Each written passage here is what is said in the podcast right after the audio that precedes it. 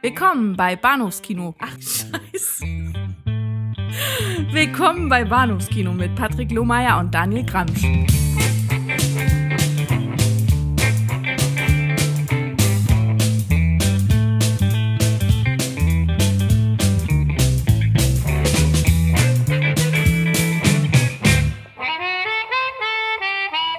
Hallo und herzlich willkommen zur Episode 148. Ich muss immer überlegen. Ich glaube, ich sollte mir Gedanken machen, bevor dieser Podcast beginnt. Episode 148 des Bahnhofskino Podcast. Mein Name ist Patrick und bei mir ist der Daniel. Hallo. Hallihallo. Wir sprechen heute Abend über Alexei Germans, ja, monumentales Brech, Kotz, Furz, Blut, Schlamm, Dreck, Regen, Epos. Es ist schwer, ein Gott zu sein, nach dem äh, Roman der äh, Gebrüder Strugatsky. Ein äh, interessanterweise äh, Film, den wir in einer anderen Adaption, also ein Werk, das wir in einer anderen Adaption, ein Stoff, den wir in einer anderen Adaption bereits im Podcast besprochen haben, vor, ich glaube, einem guten Jahr.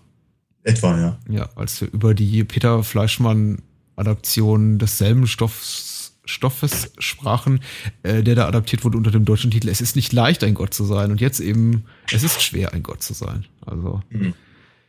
Kleine Änderung im Detail, aber im Großen und Ganzen bleibt die Vorle äh, Vorlage und, uns erhalten und äh, ich bin sehr gespannt. ja.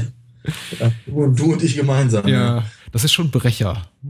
Ja, kann man, glaube ich, vorwegschicken von einem ja, Film. Ja, ja, ja. Ähm,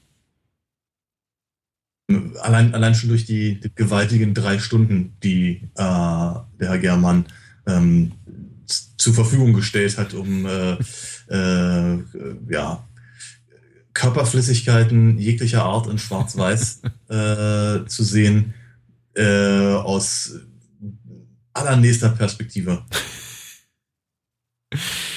Ja, äh, vielleicht, be- bevor wir wirklich zum, zur, zur, zur inhaltlichen äh, kritischen Durchleuchtung des Werks äh, kommen, sollte man vielleicht so ein bisschen Vorgeschichte vorweg schicken. Äh, der Film ist jetzt in einer wunderschönen äh, Fassung auf, äh, fürs Heimkino auf DVD und Blu-ray erschienen vom äh, deutschen Label Bildstörung, die uns auch die Kopien dankenswerterweise zur Verfügung gestellt haben, die auch vorher die Kinoauswertung übernommen haben. Also wer den wollte, konnte den Film, glaube ich, auch äh, Mitte diesen Jahres in einigen ausgewählten Lichtspielhäusern erleben. Und äh, ja, der Film ist erstmal, um den Gedanken zu vollenden, aufgrund äh, dessen interessant, nicht zuletzt, weil er eine interessante Entstehungsgeschichte hatte, weil er wirklich nicht nur monumental lang ist mit drei Stunden, sondern eben auch, glaube ich, äh, weil es zwölf oder 13 Jahre dauerte, bis er dann zur Vollendung kam. Ich habe sogar aus den 15 gehört, aber ja. Ja, Mhm. und zwar nicht äh, zuletzt auch durch die äh, Mitarbeit des Sohnes von Alexei German, der eben auch Alexei German heißt, Alexei German Junior, der das äh, Werk nach dem Tod seines Vaters dann vollendete im, ja, im, im, im, im Schnittstudio oder wo, wo auch immer. Alexei German, der Ältere, verstarb im Februar 2013. Der Film hatte dann seine Uraufführung Ende 2013 in, im Filmfestival in Rom, wurde dort kontrovers aufgenommen, muss man sagen. Mhm. Und Mhm. äh, an diesem Zustand, also der, der, der kontroversen Rezeption des Films, äh, hat sich jetzt auch, glaube ich, hier in den unseren Breiten, in unseren bundesdeutschen Breiten nicht so wahnsinnig viel geändert. Wir haben Also, ich weiß, ich weiß nicht. Also ich meine, ich habe ich hab auch ein bisschen äh, aus Interesse nach, ähm, nach den Stimmen der Kritik gesucht und ähm, habe einige sehr, sehr poetisch formulierte Ja. äh, Sachen gefunden, die ich ganz wunderbar fand. Also ich glaube zum Beispiel eine, eine Spiegel äh, Online-Rezension, die, wie ich finde, auch sehr auf den Punkt kam. Ähm, Ansonsten hatte ich aber eher das Gefühl, dass die, ähm, ich glaube, die Begeisterung allein für die Tatsache, dass es einen solchen Film gibt, Ja. äh, überwiegt. die, Ich, ich, so möchte ich es, glaube ich, ja, formulieren. ja, die Tonalität geht auch, das ist öfteren, da, da würde ich dir absolut zustimmen, so in die Richtung, äh, ja, nun ja, am Ende ist es fast egal, was man von dem Film hält. Das ist, äh, man sollte dankbar dafür sein, dass es ihn gibt. Ja, ja, ja, ja. Und Was ich, was, was ich aber im Übrigen eine ganz, ganz schwierige Aussage finde, die ich auch, also bei der ich mich auch ein bisschen frage, äh, durch, durch, durch was sie gestützt wird, außer die, äh, ich, ich, ich möchte nicht vorweggreifen. Ich hatte, ich hatte an einigen Stellen, eben wenn ich diese Rezension gelesen habe, hatte ich immer so ein bisschen äh, ich, ich musste immer ein bisschen an Reinhard May denken. Zwei Hühner auf dem Weg nach vorgestern. äh, wo, er, wo, er, wo er besingt, dass ein, also im, im, äh, im, ähm, im modernen Ausdruckstheater ähm, da ein, ein Kritiker laut Beifall klatscht, weil er zum ersten Mal seine Probleme so richtig verstanden fühlt. So, so in etwa kommen mir diese, diese Rezensionen halt äh, vor, die eben ehrlicherweise mir gar nicht sagen, warum ich bitte sehr happy sein soll, dass es den Film gibt, sondern nur das. Und das finde ich schwierig. Äh, man sollte nicht ver ver verschweigen, so viel muss man fairerweise sagen, dass der Verleih des Films, also Bildstörung, durchaus auch rhetorisch in dieselbe Kerbe schlägt in seinem Pro-Material. Ja. Zum Beispiel äh, steht hier im Bildstörungsblog in einem Beitrag des letzten Jahres. Äh, wir laden euch dazu ein, mit uns die Geburtsstunde eines Meisterwerks zu erleben, dessen ganze filmgeschichtliche Bedeutung, wie manche bereits munkeln, man wohl erst in 20 oder 30 Jahren abschätzen können dürfte. Mhm. Also, äh, was auch ehrlich ja. gesagt so, so ein bisschen für mich ein bisschen zu sehr in die Defensive geht. Ja, ja, ja. Ich, ich finde ich find nicht, dass der Film sich verstecken sollte, nein. um Gottes Willen. Nein, nein, ganz im Gegenteil. Aber ähm, ich, ich hätte es ganz gerne einfach äh, ein bisschen genauer als das. Ja. Aber dafür sind wir ja auch hier. Wir treffen uns heute Abend zumindest irgendwie auf einer akustischen Ebene, um für uns beide zumindest zu erschließen, vielleicht auch für ein paar interessierte Hörer, ob sich der Film denn lohnt, ob es wirklich ein, ein, ein Meisterwerk ist, ob der Film irgendwie ja, äh, dazu bestimmt ist, äh, eine größere Breitenwirkung zu erzielen oder ob es immer so ein Stück Nischenkino bleiben wird für Freunde des extremen zeitgenössischen russischen Kinos. Äh, mhm. Wir werden sehen. Wir werden es nicht beeinflussen können, aber wir können zumindest unseren, unseren Senf dazugeben, unseren rhetorischen. Auf, auf jeden Fall. Erklär, erklär doch mal ganz kurz, worum es eigentlich geht. Worum geht es eigentlich? Äh, man möge Podcast-Episode, glaube ich, 96 hören, um äh, eine Inhaltsangabe mitzubekommen. Aber ich lese sie auch gerne noch mal vor. Es ist mhm. äh, interessant, dass äh, ja tatsächlich eine, eine für einen Film mit einer sehr, sehr, sehr, sehr dünnen Geschichte, auch wenn es auf einem monumentalen Roman beruht, dafür eine doch relativ umfangreiche Inhaltsangabe haben hier bei der OFDB. Und man muss auch gleich äh, vorweg sagen, nicht all das, was da drin steht, sieht man in dem Film, dem Film so offensichtlich an. Auf, auf einer erzählerischen Ebene. Ich lese dir noch ja. mal vor. Hier schreibt ein äh, User bei ofdb.de namens RATZ äh, am 8.12.2014. Auf einem fernen Planeten ist die Zivilisation ganz ähnlich derjenigen auf der Erde verlaufen, mit einer Ausnahme. Es gab keine Renaissance sodass die Entwicklung seit Jahrhunderten auf einem Stand stagniert, der mit dem späten Mittelalter vergleichbar ist. Die oft missgestalteten und schwachsinnigen Bewohner vegetieren in einer verregneten Welt aus Schlamm und Exkrementen vor sich hin. Es herrschen Anarchie und rohe Gewalt. Die wenigen verbliebenen Gelehrten werden gejagt und ermordet. Ich unterbreche mal kurz und zu die, die, die Welt, von der wir sprechen, heißt Arkana.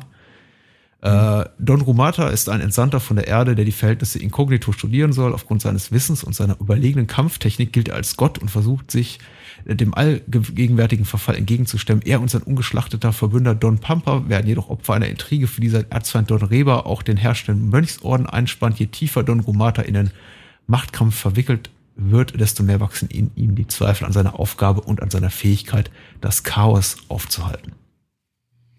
Ja. ja. Ich glaube, dass da tatsächlich eher gerade Bu das Buch zusammengefasst wurde als der Film. Ja. ja. Also, ähm, ich, ich, es, es, gibt, es gibt halt, irgendwo, der Film beginnt auch gleich mit einer, ähm, mit einer Off-Stimme, einer Zusammen, die, die, die praktisch diese, diese, äh, diese, diese Situation zusammenfasst, dass wir uns eben offenkundig auf einem Planeten befinden, mhm. der äh, dessen, dessen Entwicklung äh, unserer ähnelt, aber ein bisschen, ein bisschen gehemmt ist, offenkundig. Äh, und abgesehen davon, dass man nie erfährt, wer da eigentlich uns diese, diese, äh, diese Information zur Verfügung stellt, ja. ähm, ist eben ehrlicherweise das auch alles komplett und absolut uninteressant für den folgenden Film. Es, es, es, es interessiert einfach mal gar nicht. Ja. Es ist äh, all diese, all diese, äh, das, das, das, das, meine ganz ehrlich, das klang ja gerade wie eine, wie, eine, wie eine spannende Science-Fiction-Story, aber nein, das, äh, das findet einfach nicht statt. Wenn man das möchte, dann, dann möge man bitte den Peter Fleischmann-Film sich ansehen, ähm, der eben genau all das, all das halt so liefert. Ansonsten äh, ist einfach durch die, also ich glaube, das Interesse ist einfach an einer völlig anderen Stelle. Mhm. Und ähm, ich denke, dass einfach durch die Unmittelbarkeit der, der präsentierten Szenen äh, all dieses, all dieses epische, ähm, soziopolitische, na sagen wir mal ja, das politische Sozio ist schon durchaus drin, äh, halt so einfach gar nicht, gar nicht äh, abgehandelt werden kann. Ja. Ähm, all die Figuren, ich meine, ja, also klar, Don Romata, Romata, äh, lernen wir kennen. Ich glaube, man erfährt in dem, also ich kann mich nicht entsinnen, dass man in der neuen Fassung äh, irgendwann mal seinen eigentlichen Namen erfährt. Mhm. Äh, man, man, erfährt wohl, dass äh, Don Reba äh, sein, sein, sein quasi Widersacher, mit dem er aber eigentlich die ganze Zeit umgeht, als würde er, weiß nicht, Samstagabend mit ihm zusammen auf der Couch sitzen und Chips oder so und dabei die, keine Ahnung, mhm. die, die, neueste Moritat sich irgendwie äh, anhören oder so. Ähm, Jedenfalls, äh, der, der, erwähnt wohl, dass halt äh, Don Romata eigentlich tot ist. Er präsentiert ihm ja sogar die, die Knochen. Ja. Ähm, aber ähm, eben den, ich glaube, er heißt eigentlich Anton oder so. Anton, ne? ja. Hm. Genau, den, den, den Namen erfährt man im, in Germans Film nie. Äh, diese ganze ehrlicherweise diese ganze Idee, dass, dass, dass eben, dass, dass das Außerirdische sind, die äh, außerirdische Wissenschaftler sind, die praktisch die versuchen, die, die, ähm, die Entwicklung auf der Erde zu verstehen anhand dieses Planeten, könnte auch ehrlicherweise ein im Suff entstandene, äh, entstandene Illusion sein. Ja. Ja, der einzige Moment, wo man halt mehr von diesen, von diesen vermeintlichen Außerirdischen auf einem Haufen sieht, nehmen die sich ehrlicherweise genauso bekloppt wie alle anderen auch. Äh, und ähm, also da ist weder, weder irgendwas Wissenschaftliches bei, noch ist irgendetwas Erklärendes dabei äh, oder, oder gar weiterentwickeltes oder im Prinzip sieht man, sieht man genauso einen Haufen schlecht angezogener Schlümpfe wie halt im Rest des, in allen anderen Situationen im Film auch. Ja? Also von daher, wie diese, diese, diese vermeintliche Prämisse, das ist glaube ich mein Punkt, den ich machen wollte, diese vermeintliche Prämisse findet eigentlich im Film überhaupt nicht statt.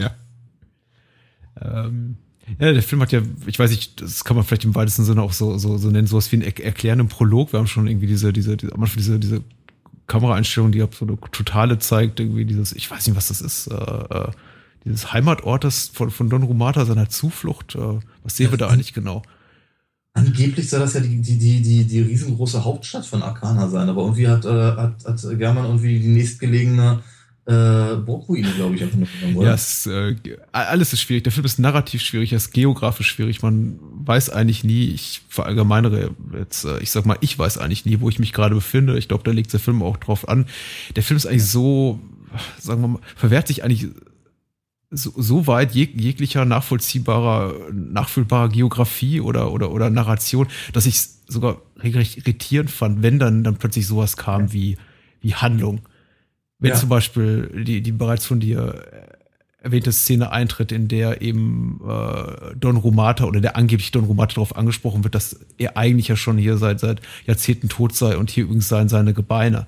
Ähm, das mhm. war, das war schon so ein richtiger Hoppler-Moment. Und äh, von einigen, ja. von denen gibt's so später im Film zwei, drei, wo man denkt, oh, okay, jetzt will der Film irgendwie doch noch eine, doch noch eine Geschichte erzählen. Mhm. Ich meine es jetzt gar nicht wertend. Das ist tatsächlich mhm. äh, im Sinne von, da ist mit zu wenig Handlung drin und die Handlung kommt zu spät. Ich äh, denke bloß äh, da, da in solchen Momenten fast, ja, ach, komm, jetzt ist, jetzt ist eigentlich auch zu spät. Jetzt äh, hätte ja, ich eigentlich ja. auch darauf verzichten können, weil äh, ihr habt, ihr habt, ihr habt weder, weder, weder Figuren noch Räumlichkeiten noch, weiß ich nicht, Orte und, und, und irgendwie äh, auch die Zeiten, der es angesiedelt ist, irgendwie etabliert in einer für normale Zuschauer halbwegs nachvollziehbaren Art und Weise. Wieso fangt ihr jetzt an, noch irgendwo eine, mhm. eine Story reinzuschmeißen? Ja. Ähm, ja. Absolut richtig. Ähm, ich finde, ich, äh, ich, ich finde es ganz, ganz wichtig, äh, dann, dann, deine, deine beschriebene Problematik mit der, mit der Geografie, äh, mit, der, mit der Verortung von Sachen, weil das ist etwas, was ja eben sogar in geschlossenen Räumen passiert. Also eigentlich nur. Also eigentlich, eigentlich haben wir nur geschlossene Räume. Und zwar so unglaublich geschlossen, dass, äh, dass, dass immer die Kamera hängt halt irgendwie ehrlicherweise meistens so wie so ein also anderthalb Köpfe über den Personen. Mhm. Äh, ich habe irgendwo mal gelesen, das fand ich ganz interessant. Ich meine, es wäre mir so im Film nicht aufgefallen oder andersrum, ich habe danach versucht darauf zu achten, es ist mir trotzdem nicht aufgefallen, dass es angeblich wohl die Perspektive sei von dieser kleinen von diesem, von diesem kleinen äh, Medaillon, was er da an, auf der Stirn hat. Mhm. Das seine, seine Art Beobachtungskamera ist eben wie auch immer, aber es ist, wäre mir nicht aufgefallen, dass das tatsächlich stimmt. Dafür ist er selber auch zu häufig im Bild bei der gleichen Einstellung. Ja. ja ähm, aber dennoch ist es halt so, dass, äh, dass eben diese, diese Kamera mal sehr weit oben ist. Meistens hängt irgendwas davor, irgendwelche Töpfe und, und, und Pfannen, Zeugs, das irgendwie einfach in den Fälle und, und, und Dinge, Dinge, die im, im, einfach im Raum hängen. Ähm, ständig läuft irgendeiner durch die Gegend. Also irgendeiner rennt immer durchs Bild. Ja. Grundsätzlich. Man, man, man, man, ist nie alleine in diesem Film. Man ist nie einfach nur mit seinen Figuren. Da sind immer, immer 20 Leute dabei, die irgendwie Menkenke machen vor der Kamera. Gerne auch mal, wie, äh, äh, wie, wie, ich glaube, ich glaube, diese, diese, diese äh, Spiegelrezension nannte es idiotenfröhlich. Grinsen, grinsen die Leute halt irgendwie dann rein. Man hat immer das Gefühl, die sind sich auch dieser Kamera bewusst. Ja, sie agieren mit der Kamera. Mhm. Nicht unbedingt mit mir als Zuschauer. Das Gefühl hatte ich irgendwie wenig weniger. Aber eben sind, sie, sie, da sind einfach Leute, die laufen einfach ins Bild, gucken ins Bild, grinsen sich ein und gehen weiter. Ja? Während eigentlich die vermeintliche Handlung, wenn man sie dann so nennen möchte, irgendwie im Hintergrund also an die, oder an die Seiten gedrängt äh, ähm, weiterläuft. Und damit ist eben diese, diese, ähm, diese Verortung halt irgendwie total schwierig, weil man ist irgendwie ganz mit, mittendrin und ich fühle mich trotzdem mal total außen vor, weil ich überhaupt nicht verstehe, was da abgeht. Mhm ist vielleicht kein, kein schlechter Startpunkt für unser, unser, für unsere kleine Analyse hier, die, das ganze Thema Kamera, Kameraführung, äh, Inszenierungsstil. Ich muss sagen, ich habe mich damit äh, relativ lange schwer getan. Wenn wir sagen, so übers Knie gebrochen, vielleicht eine Stunde gebraucht, bis ich mich an die Art, wie eben Figuren ja. eingefangen werden, äh, zu gewöhnen, eben auch mhm. mittels dieses Elements, das, das, also im, zuallererst wirkt es eben wie, wie, wie durch Durchbrechen der, der vierten Wand, also plötzlich die Figuren direkt in die Kamera sprechen. Äh, meine, meine erste mhm. äh, Assoziation, als denn äh, wirklich Figuren quasi das von dir beschriebene eben machen, in die Kamera grinsen, der Kamera quasi zuzwinkern, die eben in, in einigen ausgewählten Stellen die, die Position Don Romatas einnimmt, äh, war erstmal so, oh, äh, weiß nicht, folgt dem Fernsehteam hinterher? Haben wir sowas wie, wie, wie, wie einen äh, sehr elaborierten Found-Footage-Film vor uns? Oder äh, was passiert da? Ist der wirklich, hält er sich so treu an die Vorlage, dass er wirklich sagt, okay, also die, die Filmmacher wirklich sagen, wir verfolgen hier quasi so ein Wissenschaftlerteam und die filmen hier quasi irgendwas ab? Aber das kann doch gar nicht gehen. Die sind doch irgendwie technologisch ungefähr 1000 Jahre hinter dem äh, jetzigen mhm. Erdzeitalter. Also es hat mich, muss ich sagen, vielleicht bin ich da irgendwie auch grenzenlos naiv oder einfach blöd oder irgendwie zu wenig äh, aufgeschlossen für irgendwie die, die, die, die, diese Form der Ästhetik. Aber er hat mich erst, erst einmal verwirrt, eben auch aufgrund der Tatsache, die, dieser, dieser einen Sache, die du gerade erwähnt hast, dass eben Don Romata jemand ist, der ständig hinter der Kamera hervortritt. Wir sehen quasi mhm. alles aus seiner Perspektive wir sehen mhm. noch quasi, wie ihm eine andere Randfigur des Films quasi zuzwinkert, wissend zulächelt, äh, ihn bespuckt oder sonst was mit ihm macht. Und dann tritt er quasi aus dieser mhm. Ego-Perspektive heraus ins Bild. Mhm. Und mhm. äh, die Inszenierung, also der Regisseur, der Filmemacher gibt uns kein äh, nichts an die Hand, anhand dessen wir dessen wirklich gewahr werden können. Dass es wirklich sagt so, okay, wir haben gerade hier einen Perspektivwechsel vorgenommen. Mhm. Ähm, das ist tatsächlich auch so ein Stilmittel. Ich, daran habe ich mich dann irgendwann schlussendlich auch gewöhnt und habe sogar ein gewisses Maß an Gefallen daran gefunden. Aber ich habe mich damit echt schwer getan am Anfang.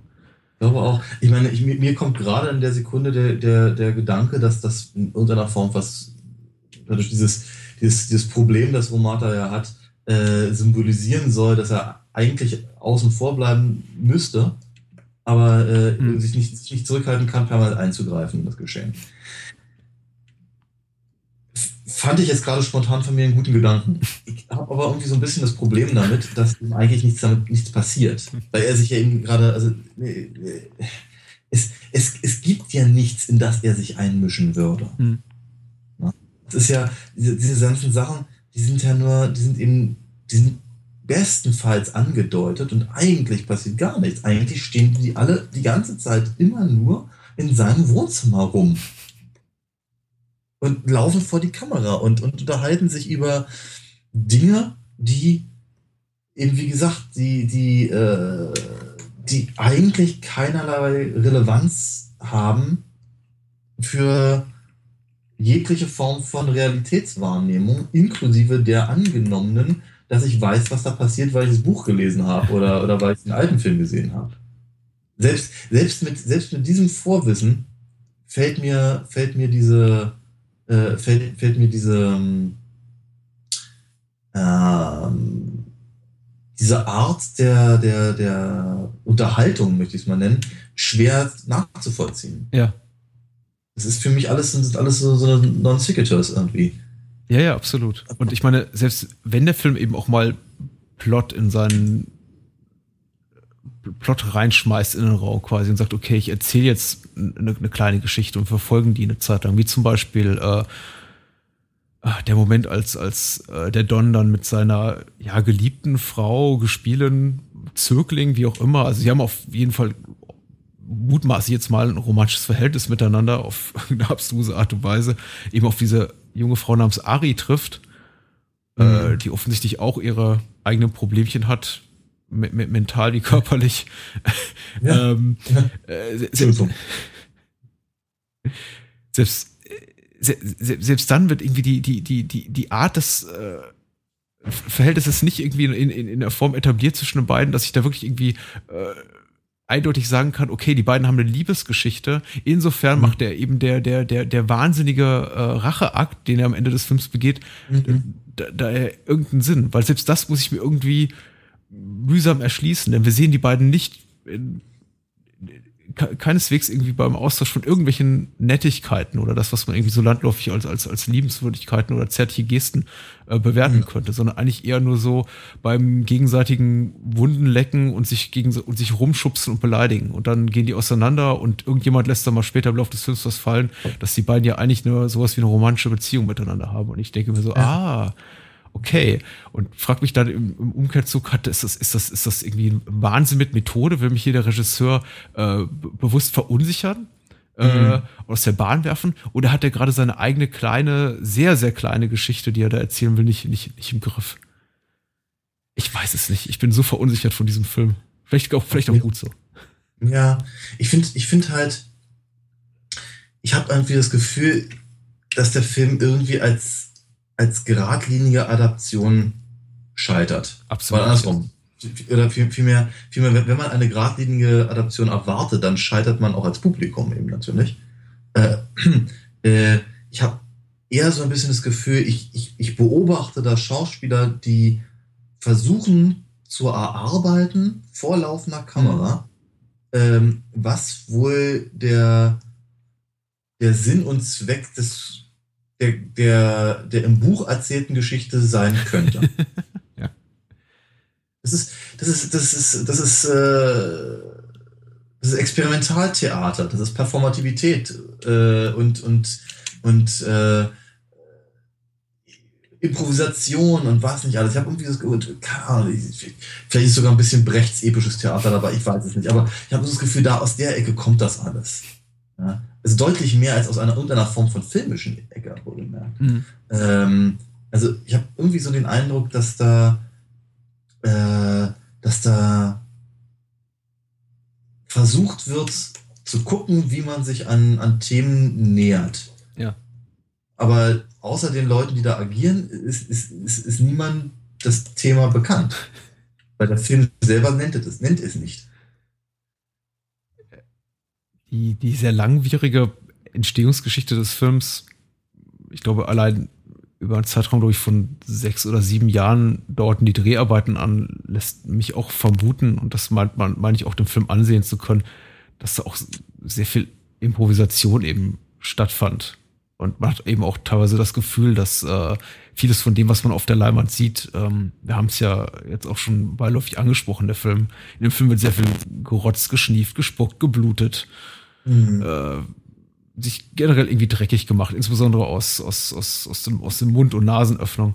Also es ist ja. irgendwie reichlich widerlich, muss man einfach mal sagen. Also wer damit ein Problem hat, auch nur ansatzweise, sollte wahrscheinlich äh, den Film besser malen. Aber man hat eben auch so das Gefühl, in der Art und Weise, wie die Schauspieler, die wir da vor, vor, vor vor laufender Kamera sehen, dabei beobachten, wie sie sich da irgendwie wirklich verausgaben bei der Produktion von noch mehr Körperflüssigkeit und mhm. Wegen und Mitteln, irgendwie andere Leute noch mehr zu beschmutzen mit ihren eigenen Säften. Das habe ich auch äh, sehr oft das Gefühl gehabt, da, da, da findet sowas wie, wie Improvisationstheater statt im, ja. im, im, im weitesten Sinne. So mal gucken, wir treffen uns jetzt alle mal und mal gucken, wer von uns am weitesten gehen kann.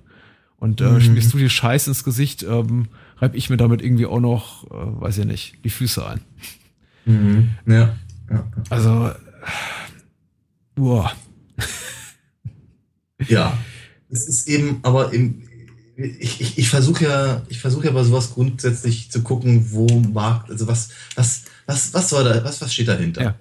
Was, was, was soll das alles? Was, was, was will mir eigentlich der Film sagen? Welche, äh, ich, ich möchte mal, ich möchte mal so rangehen, ich, ich weiß nicht genau, ob das was bringt. Vielleicht magst du mich unterbrechen, wenn es nichts bringt. Aber wenn ich mir angucke, was mir eben die, die erste Verfilmung sagen soll, ganz abgesehen davon, dass es eine relativ geradlinige Science-Fiction-Geschichte ist mit Fantasy-Elementen, ähm, habe ich aber eben da doch so ein bisschen den, das, das ich habe ich hab einfach die emotionale Verbindung zu den Charakteren deutlich mehr. Die fehlt in dem in Germans Film für mich vollständig. Ja.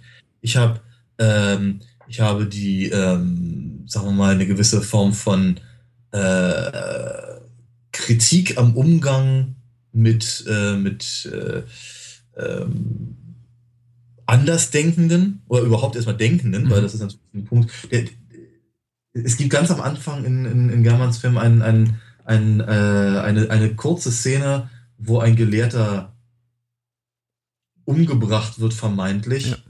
Es ist nicht so, als würde man das jetzt so alles so wahnsinnig explizit sehen, aber es ist, es ist schon, es ist schon rein von dem, was sie sich so erzählen, relativ deutlich. Ähm, und ähm,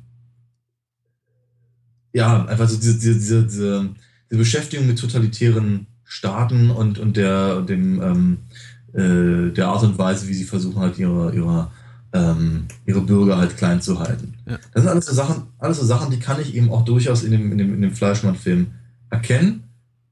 Und soweit ich mir das angelesen habe, ist das, sind das alles so Punkte, die eben auch durchaus in der Romanvorlage vorhanden sind. Vermute ich in, einem anderen Maße, aber äh, so in etwa. Mhm. Das sind alles so Sachen, die mir eben aber in Bergamo komplett fehlen. Ja. Ähm, ich sehe zum Beispiel bei diesem, bei diesem, du erwähntest es schon, bei, dieser, bei diesem Racheakt, bei diesem Massaker, was er dann zum Schluss äh, an, an, anrichtet. Äh, also erstens, ich, ich habe, es ist, es ist für mich überhaupt nichts Katharse, äh, Kathartisches. Mhm. Kathartisch. Ja, es gibt keine Katharsis, okay. ähm, egal. Jedenfalls ähm, für, für, für mich als Zuschauer, ähm, und das mag natürlich auch ehrlicherweise der Sinn und Zweck sein, aber äh, ich, ich, ich, ich, sehe da, ich sehe da keine, da ist nichts, da ist keine Kritik, da ist nichts Anklagendes, das ist einfach so wie nur da es ist so, es, ist, es, wird, genauso mit der, mit der gleichen stoischen Ruhe und, und, und, und geradezu Langeweile exerziert, wie, wie, wie alles andere in dem Film auch. Wenn er, wenn er, wenn er da, wenn, wenn die, wenn die Wachen ihn da, da abholen und er erstmal mit ihnen zehn Minuten lang irgendwie hin und her quatscht und sie dann irgendwie umbringt mhm. und die anderen stehen, durch die, stehen dagegen drum und gucken zu. Das ist sehr, sehr seltsam.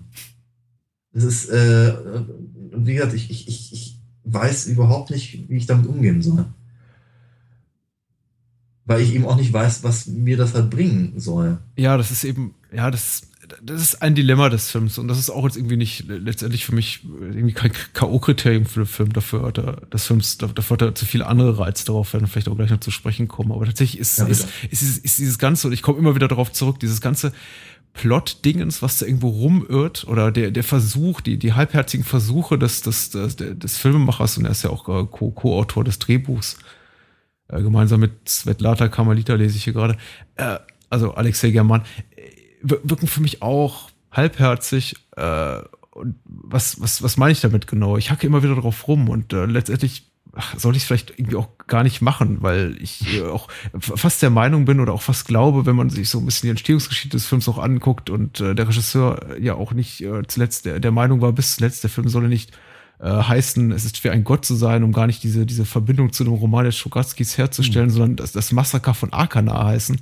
Äh, okay. Vielleicht war das irgendwie auch gar nicht, gar nicht so gewünscht. Aber dann stelle ich mir doch wiederum, glaube ich, die berechtigte Frage, die sich bestimmt auch so mancher andere Kinogänger gestellt haben wird, wieso es dann irgendwie überhaupt versuchen, wieso dann immer wieder so diese, mhm. diese, diese, diese Prisen, kleine Prisen und kleine Bröckchen irgendwie an Handlungen hier und da einstreuen und doch irgendwie versuchen, sowas, sowas wie ein, sowas wie ein Statement zu machen. Weil ja. das ist dem Film eben schon ganz wichtig. Also der Film hat schon sowas wie eine politische Botschaft. Ganz, ganz, mhm. ganz klar. Oder zumindest also eine bildungspolitische Botschaft, dieses, äh, oder, oder einen philosophischen Denkansatz, dieses ganze Thema äh, der, die, diese ganze Thematik mit dem Orden der Grauen, die da quasi jegliche Art von äh, ja, Humanität und, und Bildung versuchen auszurotten, diesem Königreich, der wird doch sehr, sehr forciert. auch äh, äh, hier der Protagonist Don Rumata lamentiert hier auch am Ende und äh, verlässt den Film quasi so mit einem, einem der prägendsten mit einer der prägendsten Dialogzahlen des Films, äh, die da sagt, irgendwie, wo Grau triumphiert, also die Grauen, dieser mhm. Orden der Grauen, die da versuchen alles an, an Bildung und, und, Kultur auszulöschen, wo Grau triumphiert, mhm. reagiert am Ende immer schwarz. Aber mhm. ähm, ich glaube, um diesen Punkt zu machen, wäre es nicht notwendig gewesen, Stunden diese gebraucht? ganzen, ja, hätten wir vielleicht die drei Stunden gebraucht, ich weiß es nicht, äh, das äh, mag Geschmackssache sein. Es gibt doch, äh, äh, Tarkowski hat auch noch nach den Strugatskis Stalker gedreht und der war ja auch nicht ja. eben kurz und da passiert auch nicht so wahnsinnig viel. Mhm, mhm. aber äh, ich frage mich eben, aber um diesen Punkt zu machen, braucht man eben nicht dieses ganze Element der, äh, ja, Wissenschaftler wurden auf den Planeten Arkana geschickt, um dies und das zu erforschen und pipapo und pipapo. Ja. Äh, dafür hätte man dann eben auch wirklich tatsächlich sagen können, ja, wir erzählen irgendwie eine ganz, ganz neue Geschichte und set, äh, äh, setzen die einfach quasi in ein, ein, ein, ein, ein mittelalterliches, mhm. ich weiß nicht, in ein ja. mittelalterliches Setting und erzählen da irgendwie was, was, was ganz, ganz Neues. Mir hat das ehrlich gesagt teilweise Mühe gemacht, diese ganzen Querbezüge, literarischen Querbezüge zum Werk der Strugatskis, auf dem das ja nominell beruht, äh, herzustellen. Und ich hätte mir ehrlich gesagt das Öfteren gewünscht, sie hätte einfach ganz drauf verzichtet, der Regisseur und ja. Co-Autor. Ja, ja, ja, ja, ja. Das ist durchaus richtig. Also jetzt, ich, äh, ich bleibe allerdings dabei, ich finde halt die, ähm, ich, ich finde das Anstrengendste für mich ist eben tatsächlich die, äh, die, diese, diese unglaublich dichte Kamera mhm. an Sachen, die, äh, die mir ehrlicherweise den, den, die, die, die Blickrichtung versperren. Mhm. Ja? Ähm, und, und ich, finde ich find das halt so merkwürdig, weil ich irgendwie das Gefühl habe, ich, ähm, ähm, ich, ich, ich werde gezwungen aufzupassen, obwohl ich schon lange das Interesse verloren habe. Ja. Und vielleicht, vielleicht, vielleicht, ist das, vielleicht ist das ja auch der Sinn der, der, der ganzen Veranstaltung. Ich weiß, ich, weiß, ich, ich weiß es nicht. Der Film ist für mich äh, sehr, sehr, sehr, sehr rätselhaft. Ähm, damit aber auch natürlich nicht unspannend. Und man muss natürlich auch ganz ehrlich sagen, und er hat eben, er hat eine äh, sehr, sehr eigene Atmosphäre. Ja. Ähm, eine, also vielleicht es mag am Setting liegen, aber ich hatte so ich, ich, ich glaube, bis hierhin habe ich nur Filme gesehen, die halt vielleicht in, in manchen Szenen oder so ansatzweise ein solches, äh, eine solche, eine solche Atmosphäre halt äh, für mich ähm, hervorgerufen haben. Also äh, Flash and Blood zum Beispiel fällt mir spontan ja. ein von, von äh, äh, Verhofen. Ähm, manch, manch eine Szene aus äh, ähm, Escape from New York zum Beispiel auch durchaus. Mhm. Ähm, ich, ich glaube aber dennoch, dass ich auf etwa anderthalb Stunden davon verzichten hätte können. Äh, ich, nochmal gesagt, ich hatte, äh, es ist, es, ich bin mir, ich bin mir nicht so richtig sicher, ob es wirklich eine ernstzunehmende Leistung ist, für einen Film mir Kopfschmerzen machen zu können. Äh. Das ist, das ist ein echter Punkt. Ich meine, ich, äh, ich, ich verstehe, dass dieser Film nicht gemocht werden möchte. Mhm. Ich verstehe, dass der Film mir keine wirkliche Geschichte erzählen will. Ich glaube, dass es halt eher um, um, um Eindrücke geht, um, um, äh, Reaktionen auf bestimmte Sachen. Das, sind, das, das, das müssen keine positiven Reaktionen sein, um Gottes Willen. Ähm, die soziopolitische ähm, Komponente, so sie denn da ist, ich glaube, da sind wir uns noch nicht ganz so einig, mhm. ähm, ist alles, alles, alles schön und gut. Ich, nehme dem Film ein bisschen übel, dass er das eben ehrlicherweise so lange macht, bis mir wirklich der Schädel dröhnt. Ja, weil äh, ich, ich, ich, ich, ich, ich bin ich bin eben eigentlich nicht der Meinung, dass man dann einfach den Film ausschalten muss. Ja, wenn ich es nicht mehr sehen will, dann mache ich ihn halt aus. Ja. Das ist kein, das ist kein Argument, Ja. weißt du? Dafür, also nicht, nicht, für, nicht für uns, für, für, weiß ich, keine Ahnung, das, äh, das, das, das Nicht-Arte-Publikum, sondern die, die eben eher auf RTL 2 einschalten, mögen das gerne so, so halten, aber äh, wir können uns halt diesen, diesen Luxus ehrlicherweise nicht erlauben. Ja? Und ähm, ich möchte ihn mir auch gar nicht erlauben, ganz im Gegenteil. Ich möchte schon ganz gerne rausfinden, was bitte sehr der Film von mir möchte. Ja. Ja? Und ähm, bin mir halt hier bis zum, bis zum Schluss nicht einig, was das, was das alles soll. Also, ähm, ich habe irgendwo gelesen, ich habe irgendwo gelesen, dass, äh, dass sich einer, ähm, einer der Rezensenten ähm, bei dem Film erinnert fühlte an, äh, an, an, an Bruegel und, und, und, und Bosch-Gemälde finde ich ein bisschen sehr aus dem Fenster gelehnt, ehrlicherweise.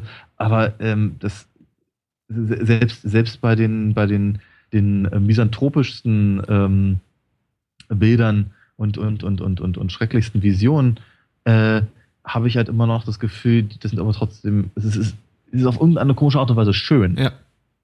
Und das ist nun wirklich nichts, was ich, es ist schwer, ein Gott zu sein, unterstellen möchte.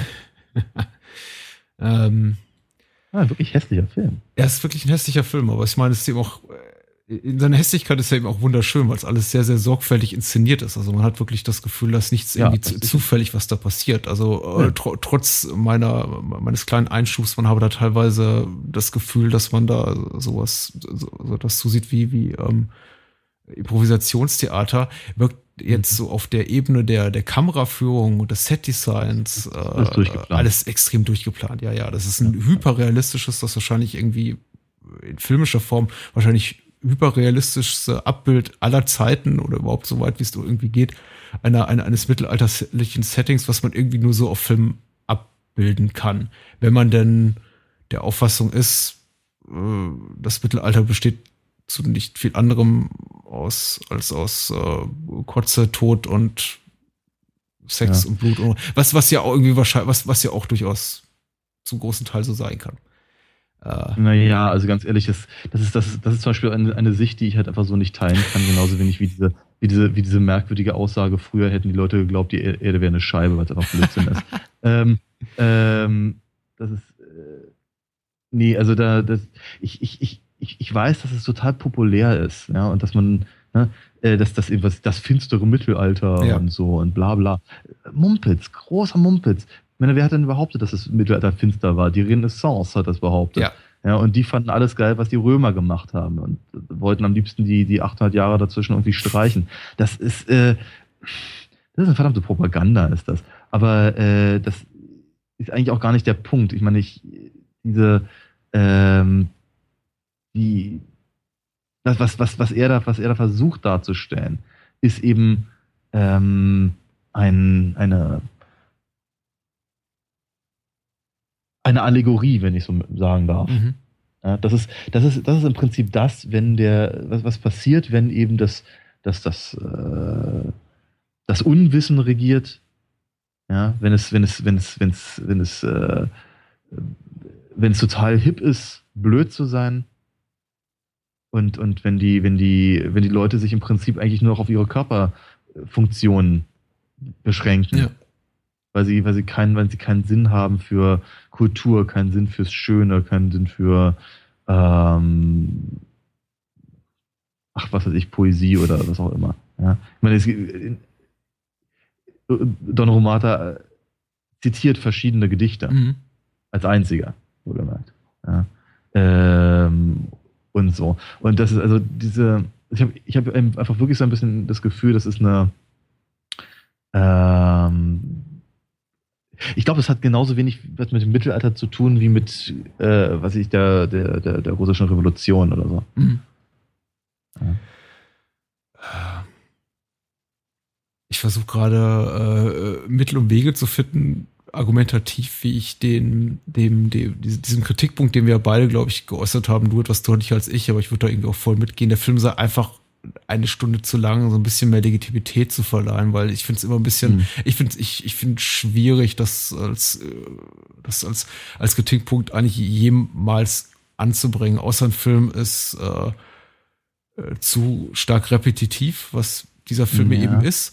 Äh, ja. Und selbst dann könnte man argumentieren, ja, aber das irgendwie unterstreicht ja, das ist ja quasi hier auch nur Mittel zum Zweck, um quasi nochmal so mhm. die, die, die, die größtmögliche Intensität aus den Bildern herauszukitzeln. Mhm. Das greift für mich hier in dem Fall nicht so, weil es für mich ehrlich gesagt den Film eigentlich eher so, ich werde einfach, einfach taub gegenüber den Bildern, ja, die, die, die, genau. ich, die ich da sehe, weil sie sich zu oft wiederholen, weil sie zu wenig differenziert voneinander sind. Und äh, der Film versetzt mich dann ab einem gewissen Punkt in eine Lethargie und eben nicht in die, glaube ich, vom Regisseur beabsichtigte Intensität. Also ich werde dann mhm. einfach eher taub gegenüber den Ereignissen auf der Leinwand, die ich sehe. Und da muss der für mich eben durch immer schönere Bilder, wie jetzt zum Beispiel das Bild von dem äh, von Fallen durchsiebten Baron von Arkana, der da auf dem Komposthaufen liegt, was irgendwie trotz seiner Ekelhaftigkeit und Morbidität irgendwie sehr, sehr schön inszeniert ist wieder mhm. rausholen oder durch irgendwie das Zeigen von äh, äh, furchtbaren Tötungswerkzeugen, riesigen Holzfalli, mhm. die da mutmaßliche Hexen durchbohren, die sich nochmal irgendwie so als letzte Amtshandlung schon aufgeknüpft am Galgen übergeben auf diejenigen, die unter ihnen herlaufen. Bäh. Mhm. Ich meine, das wirkt dann auch und ich bin dann für so äh, mhm. kurz Moment dann wieder so in, oh, aber hab acht Haltung, äh, der Film mhm. will wieder was von mir. Aber das wird dann eben wieder nur gefolgt von den immer gleichen räumlich nicht klar einzuordnenden Bildern von Menschen, die halb in die Kamera gucken, sich einen Popel aus der Nase ziehen und ihn irgendwo abstreifen. Ja. Vorzugsweise an anderen Menschen. Ja, natürlich, klar. Ähm, ich, ich möchte, also wenn, wenn ich da eine, eine Lanze brechen wollen würde, ähm, dann äh, würde ich natürlich irgendwie versuchen, darüber nachzudenken, ob eben nicht genau das auch die Intention sein mag. Nämlich einfach so dieses, dieser, dieser, dieser Versuch eben zu zeigen, guck mal, so öde kann das halt alles sein. Ja. Ja, wenn man, wenn man, wenn man sich halt eigentlich, wenn man sich eigentlich sonst nichts mehr weiter zu sagen hat, weil die Kultur abgeschafft wird.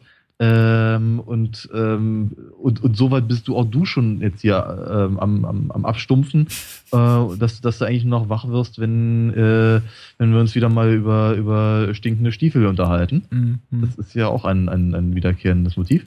Ähm, und äh,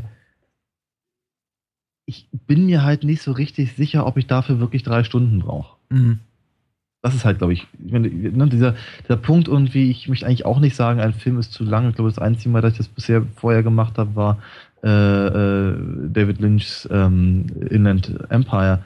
Ähm, ich schätze Lynch sehr. Aber ähm, hier hatte ich eben auch ganz dringend den Verdacht, dass eben dieser, dass diese Lethargie, wie du sie nannte, sehr schön, ähm, einfach an irgendeinem Punkt für mich kontraproduktiv wird. Mhm.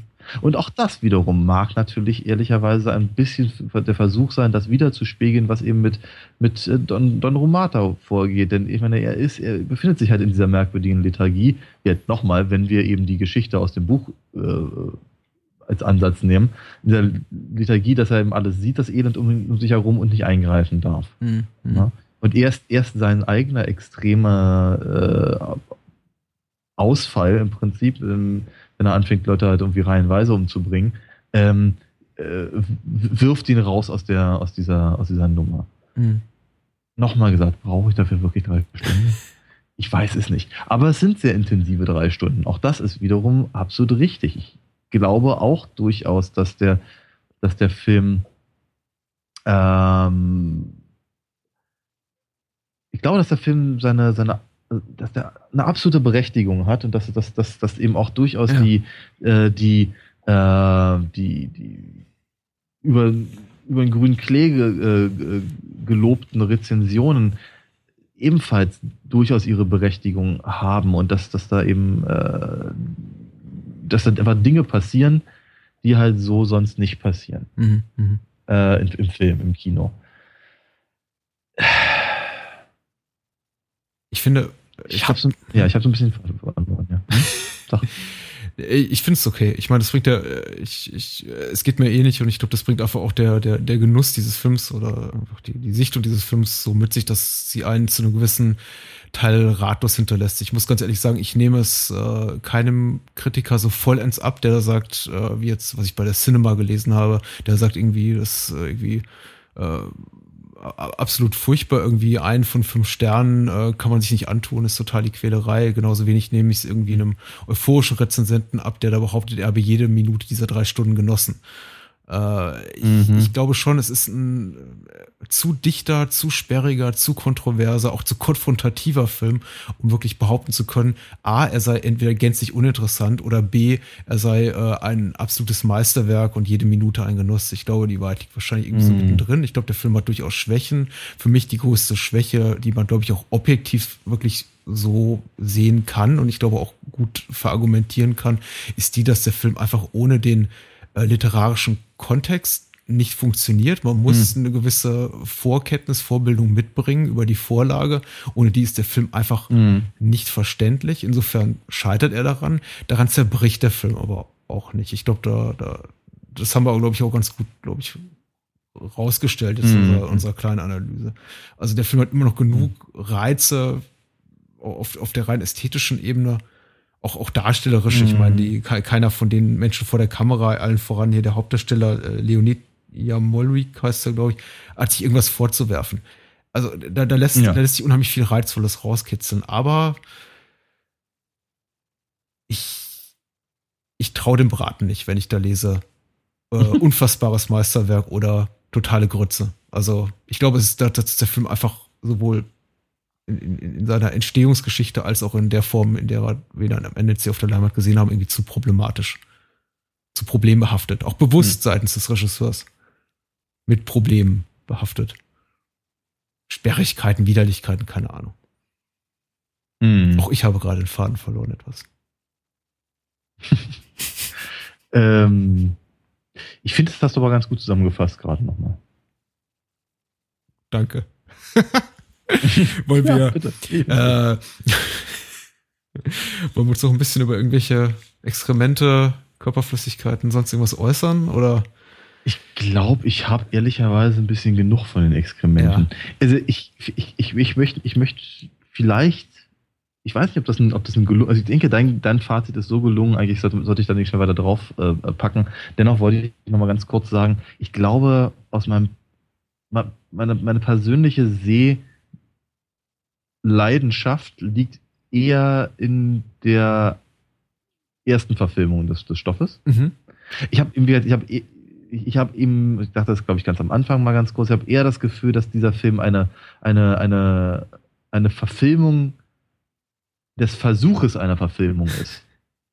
Ja, so im, wie, wie, wie, wie könnte man das adaptieren und wir versuchen das jetzt gerade mal rauszufinden. Ja. Ähm, und äh, ich, ich, ich, ich würde, also mal, filmaffinen Leuten würde ich diesen Film durchaus ähm, ähm ans, ans, ans Herz legen Absolut, wollen. Ja. Mit der, mit der, ähm, mit der Vorwarnung, dass das eben auch echt starker Tobak ist und das ähm, einen auch sehr, sehr viel abverlangt, eben als, als, äh, als denkendes Publikum. Ja, ich glaube, letzte Aussage hat aber die, die, die filmaffinen Hörer, die wir haben, noch heißer gemacht. Also. das schreckt ja niemand ab. Insofern, ja, äh, bin ich absolut dabei. Auch das ein schönes Schlusswort. Können wir, glaube ich, so stehen ja? lassen. Hm. Ich finde auch. Wenden wir uns im äh, zweiten abschließenden Teil des Podcasts etwas, etwas, einer etwas leichteren und erfreulicheren äh, Thematik zu als dem finsteren den Gänsefüßchen Mittelalter. Wir sprechen über den Liebster Award, von dem ich immer noch nicht so genau weiß, was er ist, denn man kann zwar dafür Aha. nominiert werden, aber man kann ihn nicht gewinnen, so wie ich das verstanden habe. Ach so. Und es ist. Man kann ihn nicht äh, gewinnen. Nein, man kann ihn nicht gewinnen. Das ist eine Respektbekundung seitens Bloggern und äh, Podcastern ah. an andere Blogger und Podcaster. Und wir wurden in diesem Jahr nominiert. Äh, nachdem wir im letzten Jahr bereits von Wiederaufführung nominiert wurden, wurden wir dieses Jahr von Nischen Kino für selbigen nominiert, den Liebster Award. Und äh, hiermit sei auch ein, ein, ein herzlicher Dank ausgesprochen und eine, eine warme Empfehlung dahingehend, auch mal nischenkino.de zu besuchen. Ich habe mir die Seite mal angeguckt und bin verzückt. Äh, die Herren, ich glaube, es sind nur Herren von Nischenkino, stellen uns folgende elf Fragen und das ist, glaube ich, auch der, der, der Punkt des Ganzen, dass man die eben Ah. beantwortet und sich erfreut äußert. Was wir hiermit tun. Ja. Wir freuen uns wirklich. Gerne. ja. Äh, elf Fragen, die da lauten, von denen die erste lautet, äh, wie lautet die filmreife Entstehungsgeschichte deines Blogs? Sind, ist also die erste Frage, die uns gestellt wird, so um das nochmal ganz deutlich zu machen. Okay. haben wir, glaube ich, bereits im Podcast schon ein, zwei Mal erläutert, ist äh, ein äh, wir haben uns auf, auf, auf Umwegen gefunden, wir, Daniel und ich genießen, das kann man so, so glaube ich, äh, sagen, einen ähnlichen Bildungshintergrund, sind beide ehemalige Filmwissenschaftler, sind immer noch Filmwissenschaftler, aber ehemalige Ja, Filmwissenschaftsstudenten Ja, und das haben auf uns, jeden Fall, ja. haben uns äh, an einem gemeinsamen Arbeitsplatz getroffen, dann aus den Augen verloren. Ich habe in der Zwischenzeit nach einem Co-Moderator für diesen Podcast gesucht und äh, habe dann Daniel auch wieder in einem beruflichen Kontext äh, wieder getroffen und dachte, hey, das ist doch mein alter Kollege Daniel. Mein alter Kollege What's His Face. ja. Da ist sowas nicht. Und dann haben wir uns natürlich sehr gefreut, umarmt und äh, nach dem achten Bier dann gesagt, komm, wir machen das gemeinsam. Genau. Machen wir Und dann haben wir uns entschlossen, den Podcast zu machen. Ja. Oder so. Äh, wer steckt hinter deinem Blog? Was ist denn das für eine Frage? Äh, ist die zweite Frage. Ja. Gatekeeper, die. Ja. Ach so, meinst du, so kann das interpretiert werden? Ich glaube nicht. Im Sinne von, äh, meinst du, wir haben irgendwo noch so einen, so einen Sugar, Ja. Sugar Daddy oder eine reiche, reiche Tante sitzen, die uns hier finanziert? Äh, nee, also Nee, wer steckt hinter, hinter deinem Blog, äh, hinter unserem Blog, hinter unserem Podcast? Das sind eigentlich nur wir. Hm. Ja. Ja. Man zahlt uns nichts dafür. Wir machen das aus reiner, reiner, reiner Spaß und Erfreut und so ist das eben. Mhm. Hm. Hm. Das klingt jetzt irgendwie ganz schön traurig. Jetzt wird's interessanter. Frage Nummer drei. Wie Ah, ja. siehst du den Zustand des Nicht-Mainstream-Kinos in Deutschland und international? Erlebt es eine Renaissance oder drängen die Blockbuster weiterhin alles andere beiseite? Das Nicht-Mainstream-Kino in Deutschland und international. Das ist Hm. nämlich mal eine breit aufgestellte Frage. Ja, vor allem stelle ich mir die Frage, gibt es denn in Deutschland überhaupt Mainstream-Kino? Ja, ich glaube, sowas wie, wie keine Ohrküken und Honig im Kopf gehört wahrscheinlich dazu. Oder Fuck You Goethe 2. Hm, okay. Na gut. Ja, wenn man das, ja klar, wenn man das so, so sehen wollen würde, bestimmt. Ja. Ähm, ich, ja, sagen wir mal so, ich glaube ja eher, dass, äh, dass das deutsche Kino im Prinzip das gleiche Problem hat wie, keine Ahnung, die deutschen Verlage, die deutschen Comics, das deutsche Fernsehen, was auch immer.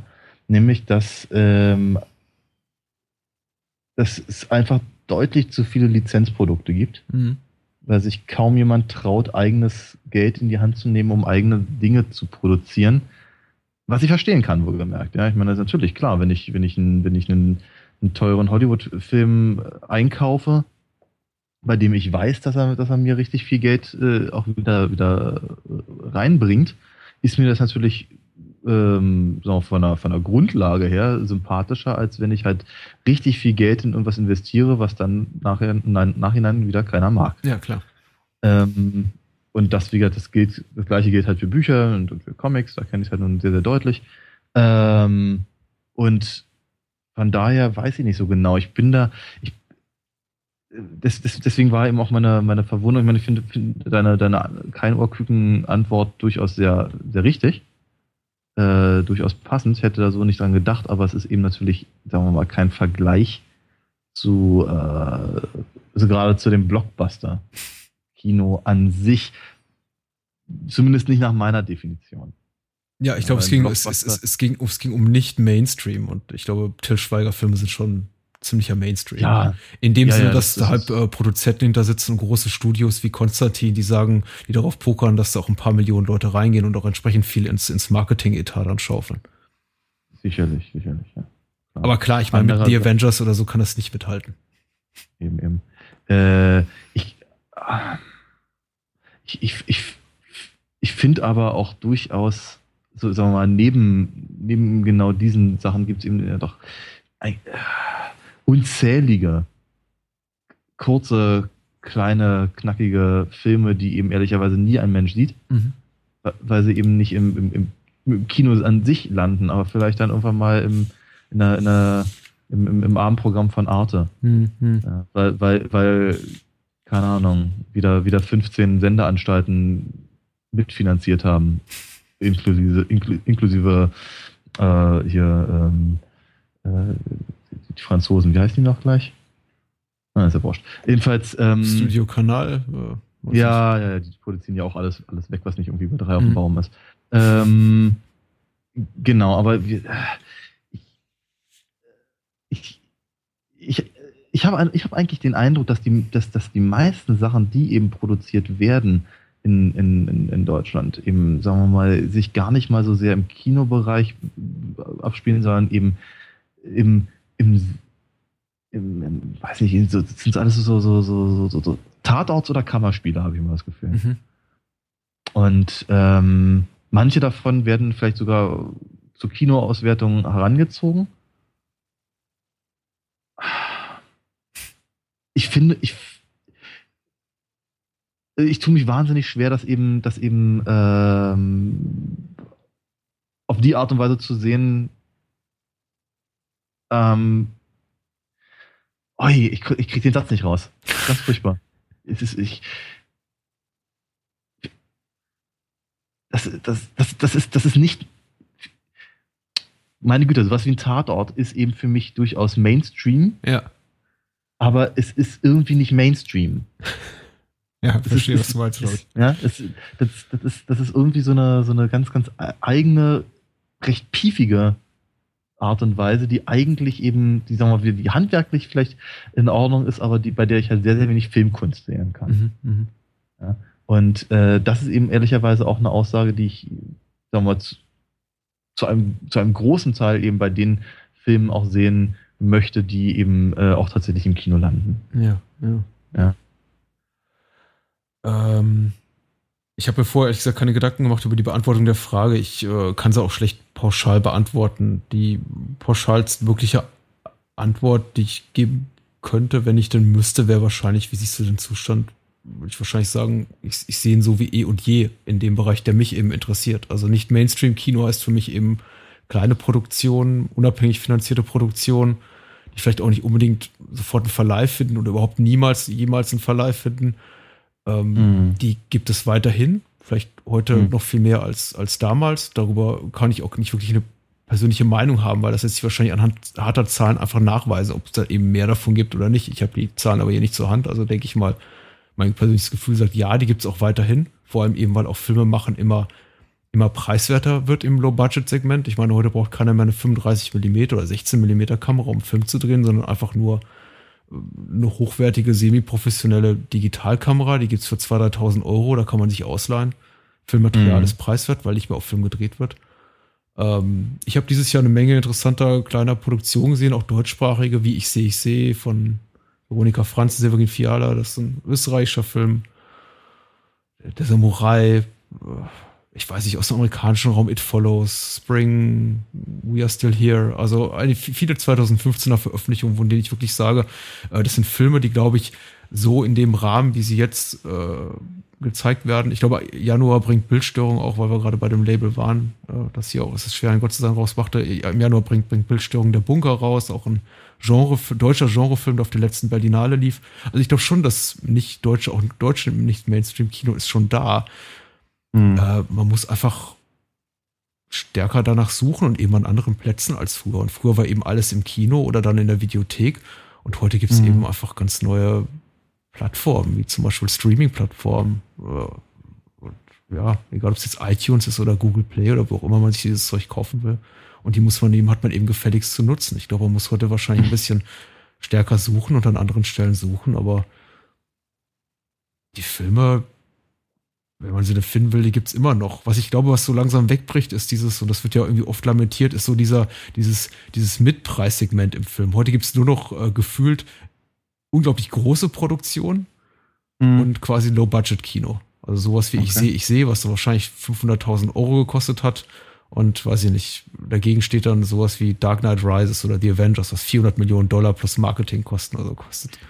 Äh, ja, ja Äh, und sowas wie, weiß ich nicht, wird oft lamentiert, sowas wie, wie Sophies Entscheidung oder Kramer gegen Kramer mhm. oder äh, Schlag mich tot, äh, China-Syndrom. Ja, ja.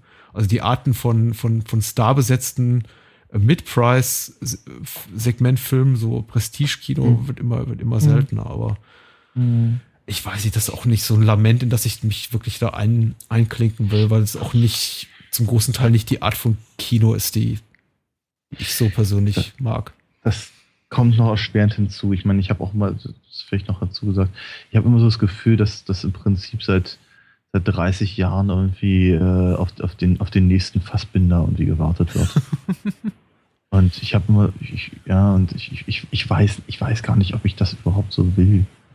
Ja. Aber es ist alles immer, ja, selbst wenn's, selbst wenn es, keine Ahnung,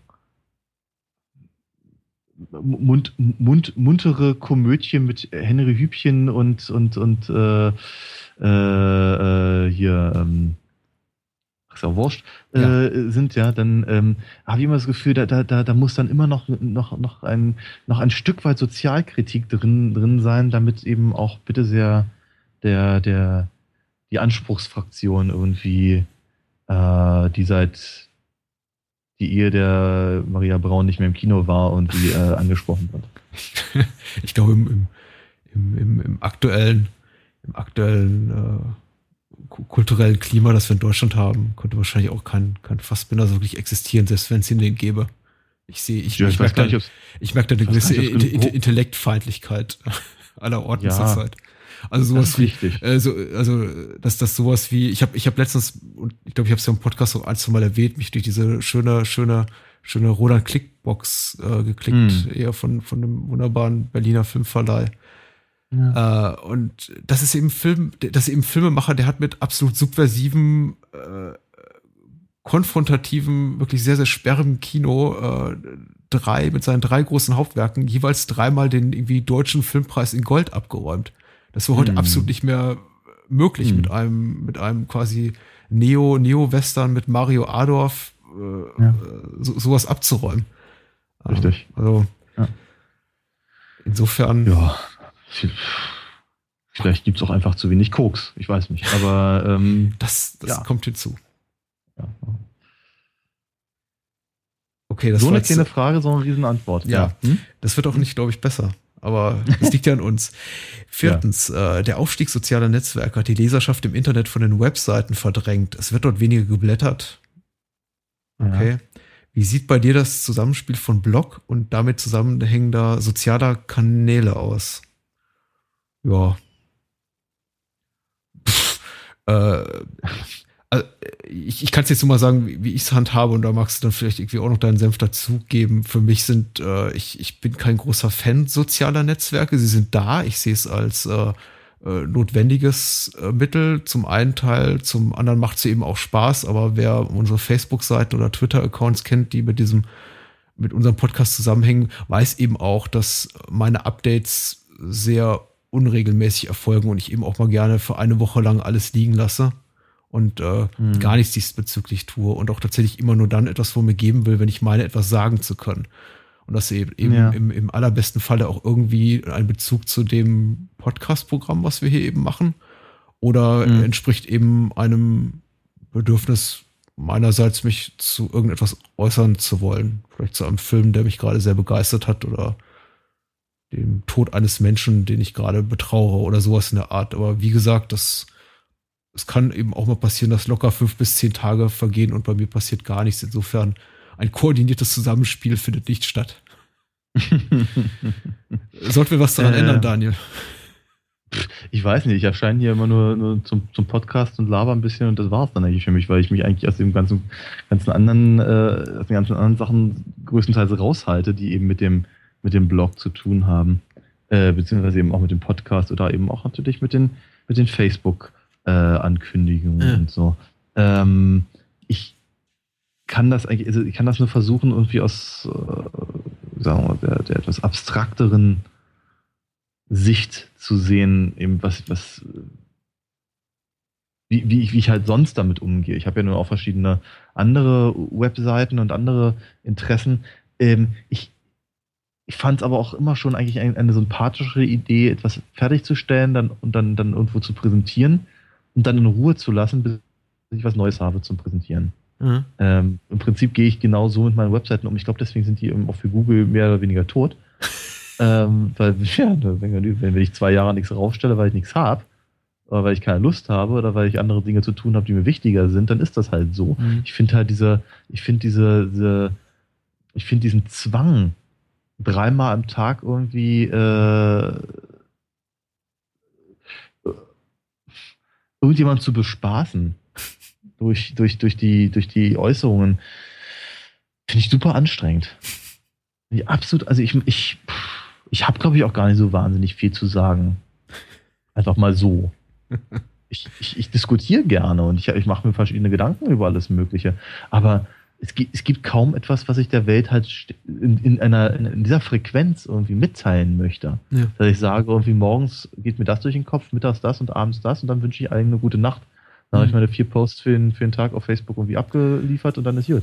Ich glaube, ich, ich glaube, warum wir wahrscheinlich die idealen Kandidaten sind, um die Frage zu beantworten, ist tatsächlich, weil die Frage eher auf, auf Blogger schielt, denen da quasi gesagt wird, was ja vermutlich auch der Wahrheit entspricht, äh, eure Leserschaft wandert ab von euren Seiten in soziale Netzwerke. Die Leute haben nur ein begrenztes Zeitkontingent pro Tag und das verwenden sie eben jetzt mehr auf äh, äh, darauf bei, bei Facebook, Twitter, Instagram und sonst wo rumzuturmen, als eure Blogs zu lesen. Mhm. Und das mag durchaus ja. sein. Den Vorteil, den wir da natürlich mhm. haben, ist, dass äh, ein Podcast als reines Audioformat nicht wirklich mit sozialen mhm. Netzwerken konkurrieren muss.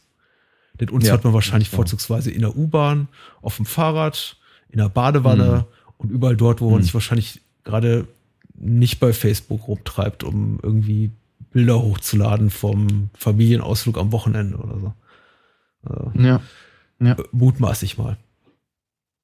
Das ist durchaus ein Punkt. ähm, ich, ja, keine Ahnung.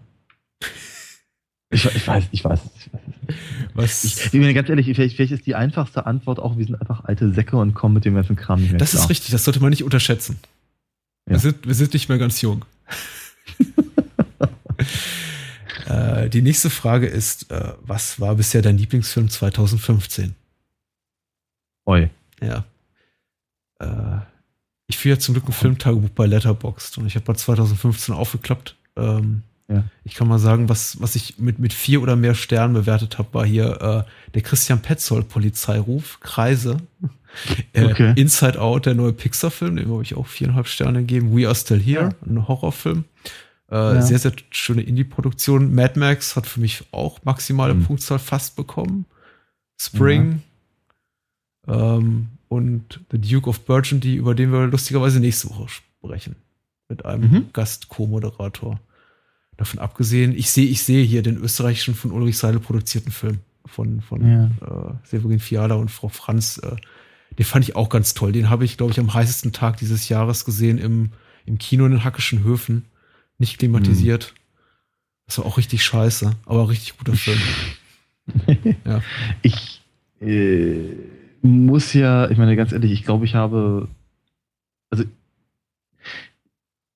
ich glaube, ich war in diesem Jahr noch weniger im Kino als ohnehin schon. Also ich, ich, ich äh, gucke ja prinzipiell weniger als du. Ähm, aber ich habe, glaube ich, dieses Jahr das Kino für neue Filme, also Sachen, die halt auch in diesem Jahr rausgekommen sind, äh, ich glaube, vielleicht drei oder viermal überhaupt betreten. Ja. Von daher. Und einmal davon ähm, war Blackhead. Richtig, oh ja, stimmt, oh ja, und äh, äh, an den hätte ich mich schon gar nicht mehr erinnert, also zumindest nicht vom Namen her. Ähm, ich glaube ja, dass das, was mich am meisten begeistert hat von den Sachen, die ich im Kino gesehen habe, müsste eigentlich äh, Mission Impossible Rogue Nation gewesen sein. Ja. Und warum glaube, auch nicht? Ja. Ich freue mich auch total. Ja, ich, ja also ähm, ich, ich, darüber erzählte ich ja schon äh, einige Male, dass einfach dieser, dass das mich einfach so, so begeistert, dass sie langsam mal sicher verstehen, worum es da geht, eigentlich tatsächlich. Ähm, ja. Nächste Frage ist, äh, welcher US-Kinostart, Kinostart, so heißt, diesen Winter kriegt ein Prädikat. Prädikat wahrscheinlich am heißesten erwartet. Besonders, ja. ja besonders, besonders pferdvoll, genau, ja. äh, Star Wars The Revenant, The Hateful Eight oder ein anderer? Ui, ich habe keine Ahnung, was da alles so kommt. Muss ich ganz ehrlich sagen. Ja, das Jahr ist noch relativ also, ja, kurz. Star Wars, ne? klar. Ja, ja. Also Star Wars, klar, sicher. Äh, da bin ich. Da bin ich andersrum. Ich war, ich war durchaus sehr gespannt drauf, bis zu dem Moment, wo ich den Trailer im Kino gesehen habe. Weil auf aus irgendeinem merkwürdigen Grund hat er mich vorher mehr begeistert als, als dann dort. Ja. Ich, äh, aber es, ist so, so phasenweise. Ab und an denke ich irgendwie, ach ja, Mensch, Mensch, Star Wars, da, da könnte ich jetzt irgendwie vielleicht doch vielleicht wieder mal in meine, in meinen Hype-Modus verfallen oder irgendwas in der Richtung. Ja. Aber dann eben auch ehrlicherweise wieder gar nicht mal so sehr. Ich weiß es nicht. Äh, The Revenant sagt mir gar nichts, ehrlicherweise. Äh, ist der Film von, ich glaube, Jorge González Iñárritu, der Birdman letztes Jahr gemacht hat. Ach so. Ja. Kein, kein, kein Regisseur, dessen Fan ich bin. Insofern für mich wahrscheinlich der am, am, am wenigsten erwartete, groß angekündigte Film, der Hm. dieses Jahr noch rauskommt mit Leonardo DiCaprio in der Hauptrolle. Okay. Äh, juckt mich nicht die Bohne, auch wenn das vielleicht Ja. jetzt einige überraschen wird. The Hateful Eight, ich meine, ist Tarantino. Tarantino ist meistens interessant, wenn auch nicht immer Ja. ganz, ganz toll. Wird, glaube ich, aber auch nicht in Deutschland anlaufen in diesem Jahr. Ich habe ehrlich gesagt sein. mich auf ein, zwei, drei Filme gefreut, die es einfach in diesem Jahr nicht mehr nach Deutschland schaffen. Insofern muss ich mich da einfach noch länger gedulden. Ich habe mich sehr auf, äh, ich freue mich immer weiterhin sehr auf den, auf den neuen Rocky-Teil, so komisch das ist. Ich bin, ich, ich liebe einfach die Rocky-Reihe. Ich habe jetzt erst vorgestern den, den sechsten, also Rocky Balboa, nochmal angeguckt und mich wieder, wieder, wieder eine Irrsens Gaudi gehabt. Ich finde den einfach super. Allein wenn Bill Ich habe hab, Hm? hab den immer noch nicht gesehen. also alleine wenn der Bill Conti-Score da aufspielt, dann ist das wieder wie, wie in den 70ern beim ersten Rocky. Dann Okay. und du irgendwie Das ist sofort schön. wieder Gänsehaut da. Also wirklich schön. Nee, ich freue mich wirklich Okay. auf Creed, heißt glaube ich, das das Sequel. Ist ja eigentlich eher ein Spin-off jetzt äh, mit, mit dem neuen Du, Protagonisten, mit dem, mit dem Sohn von Apollo Creed, Ah, der da heißt Adonis Creek. sehr hübsch. Äh, der hat Okay. gerade sehr gute Rezensionen kriegt. Ich habe mich auch sehr gefreut, aber der Film schafft es, glaube ich, auch nicht vor, vor Ende Mitte, vor, vor Mitte nächsten Jahres irgendwie nach Deutschland. Ich habe mich sehr gefreut auf, auf Ben Wheatleys Adaption von dem äh, J.G. Ballard Science-Fiction-Roman, wirklich ein Klassiker, High Rise. Ähm, ich kann mich gar nicht mehr an den deutschen Titel erinnern. Heißt sowas wie irgendwie der, der Bunker oder das Loch oder ich weiß es auch nicht. Also ich, ich, High Rise heißt der Film und ich dachte, der schafft es auch noch dieses Jahr nach Deutschland, hat er aber offensichtlich nicht. Und Hm. Äh, naja. Äh, Star Wars. Warum nicht? Also, ich werde mir Hm. Star Wars angucken. Ich kann nicht sagen, Hm. wei- weißt du nicht, ob ich am Eröffnungstag da bin? Du wirst es wahrscheinlich sein, denke ich. Ich weiß es noch nicht. Zeit, also gesagt, ich, ich, ich hatte kurzzeitig überlegt. Ähm, ich meine, ganz ehrlich, einfach aus, aus reiner Nostalgie habe ich ja so, sogar ganz, ganz kurz mal überlegt, Mensch, müsste man nicht eigentlich sogar rüberfliegen, so wie, so wie Weiland äh, 99. Aber ähm, ich glaube, ich glaube, dafür bin ich auch mittlerweile einfach zu erwachsen. Ähm, was traurig ist in einer gewissen, äh, auf einer gewissen äh, Weise. Aber ja, es gibt immer so Momente, da freue ich mich dann sehr drauf und dann habe ich wieder so ein, so ein bisschen, schiebe ich so ein bisschen Panik und äh, bin da mal sehr gespannt. Ich meine, wie halt, wenn, wenn, wenn äh, Abrams äh, mit Star Wars das gelingt, was ihm mit Mission Impossible gelang, dann habe ich keine Probleme. Wenn er da eher so im Star Trek-Modus ist, dann denke ich mir, huahaha. Ja, so Gedanken ungefähr ich mir auch zurechtgelegt. Ich finde gut, dass du hast du gut auf den Punkt gebracht. Ich finde, Mhm. der, der Gedanke ist mir nämlich auch gekommen. Ähm, wir müssen, glaube ich, noch weitermachen, sonst kommen wir nicht zu, zu Potter. Ja, Ähm, Frage Nummer sieben ist, sollten Filme politischer sein? Ach, schon wieder so eine Rundumschlagfrage. Wie hältst du es mit Filmen, Mhm. die sehr stark zu soziopolitischen Themen Position beziehen? Äh, So eine Gretchenfrage ist das doch. Ja, Wie hältst du äh, es mit der Religion? Weißt du, Also- ja, so, so, sollten Filme politischer sein? Wie, Ich- ich- wie, wie, können, wie, können, denn- wie können denn Filme nicht politisch sein? Ich wollte gerade sagen, ich meine, wir haben mittlerweile, se- selbst in allergrößten, fettesten Marvel-Großproduktionen werden hier politische Statements eingeflochten und Aber äh, wie? Ja, Und- aber und, wie? Und, nicht, nicht, nicht, zu, nicht zu knapp, will ich sagen. Ich meine, alle, alle, alle, alleine, wenn ich mir eben zum Beispiel, ich habe ich hab gerade den Trailer mir angeguckt äh, äh, zu äh, Captain America äh, 3, Civil War. Hm. Äh, mit, mit äh, das zum Beispiel, auf den freue ich mich auch, aber der ist, der ist, glaube ich, erst im Juni dran oder so. Ja. Ne? Ähm, jedenfalls, äh, allein, allein die, diese Positionierung des, ähm, des äh, jovialen ähm, Tony Stark als, als, als coole Kapitalismus-Socker, ehrlicherweise, ja, äh, gegen, gegen Captain America, ein Typ, der sich, der sich, der sich in die der sich in die Flagge der Vereinigten Staaten hüllt und eigentlich rumrennt wie der, wie der, wie der letzte Sozialist. Äh, das das, das finde ich super spannend. Finde ich eine ganz, ganz, ganz, ganz großartige, ähm, gerade schon subversive ähm, äh, Umgangsform mit, äh, Spiel mit den Erwartungen des Publikums. Mhm. Weil ich meine, Comicleser, für Comicleser ist das nichts Neues, ehrlicherweise. Ja. Aber äh, dennoch ist das, ähm, ist das eine ganz coole, ganz coole Sache und da sind die Sachen natürlich politisch ohne Ende. Ja. ja. Gerade, gerade diese. Ich glaube, ich, ich mutmaße ja mal wieder, ich lese mal, lese mal wieder ein bisschen Kaffeesatz. Ich glaube, die Frage zieht vielleicht eher darauf äh, ab, äh, dahingehend, dass gefragt wird, wünschen wir uns mehr Filme wie, weiß ich nicht, All the President's Man oder sowas, die in den 70ern oh, ja. äh, produziert ja. wurde. Und ich meine, auf die Frage würde ich äh, knallhart sagen, ja, natürlich. Ich meine, gerne mehr ja. Polit-Thriller, äh, gerne mehr Agenda-Kino. Ich, äh, trotz aller Unkenrufe, ich, ich, ich mag die Filme von Michael Moore sehr. Ich habe sehr genossen, als irgendwie George Clooney in Hollywood zur Macht kam und anfing, seine ganzen äh, linken Agitprop da Sachen durchzuboxen und plötzlich irgendwie Superstars ja. dazu verpflichtete, in irgendwelchen äh, schwarz-weiß Politdramen mitzuspielen. Ich meine, es ist, ja. es ist cool, immer wenn sowas aufflammt. Ich, ich, ich genieße es sehr, aber ja. ich denke auch, wir sind zurzeit ganz gut bedient, wenn selbst wirklich große, große Hollywood-Blockbuster sowas machen wie jetzt eben der neue Captain America-Film. Ja. Ungeachtet am Ende des Tages, ob er gut ist oder schlecht. Also. Ja, werden wir mal gucken. Aber äh, ich, es ist natürlich auch die Frage, was, was, äh, was bezeichnet man als politisch? Ja. Ich meine, Polit-Thriller, das ist absolut richtig. Und, äh, aber ich meine ganz ehrlich, sowas wie, äh, sagt es ja gerade hier, die, die, die Unbestechlichen, ähm, All the President's Men, mhm. ähm, äh, ist natürlich auch ein bisschen äh, dem, dem, dem, dem Chor predigen, ehrlicherweise, ne? weil äh, zu dem Zeitpunkt ich weiß gar nicht, ob, ob Tricky Dick zu dem Zeitpunkt überhaupt noch irgendwelche An Form von Anhängern hatte. Also von daher, äh, das ist, das ist äh, natürlich auch eine Form von, von, von Mythenbildung und so. Aber äh, dennoch ist der Film sehr, sehr gut. Ich habe mir auch immer noch rumzuliegen, wollte ich mir demnächst mal angucken wieder. Ähm, ich finde aber eben zum Beispiel, was eben auch wichtig ist, ist eben, wenn, wenn andere Dinge verhandelt werden, äh, sicherlich auch an, anhand von Genre ähm, Geschichten zum Beispiel. Denk mal an Django Unchained zum mhm, Beispiel. Ja, die, die, Aufarbeitung der, der, der unmittelbaren Geschichte ist, äh, das, das ist natürlich einfach, das ist einfach so eine grundlegende, das ist einfach so eine grundlegende Aufgabe des, ich würde sagen, der Kultur. Mhm. Also gar nicht mal des Kinos an sich, sondern der Kultur von Büchern und was nicht allem auch, ist einfach so diese, die, die, die Frage, der Versuch der Beantwortung der Frage, wie sehen wir uns selber? Ja, mhm. welche, welche Geschichten erzählen wir von uns?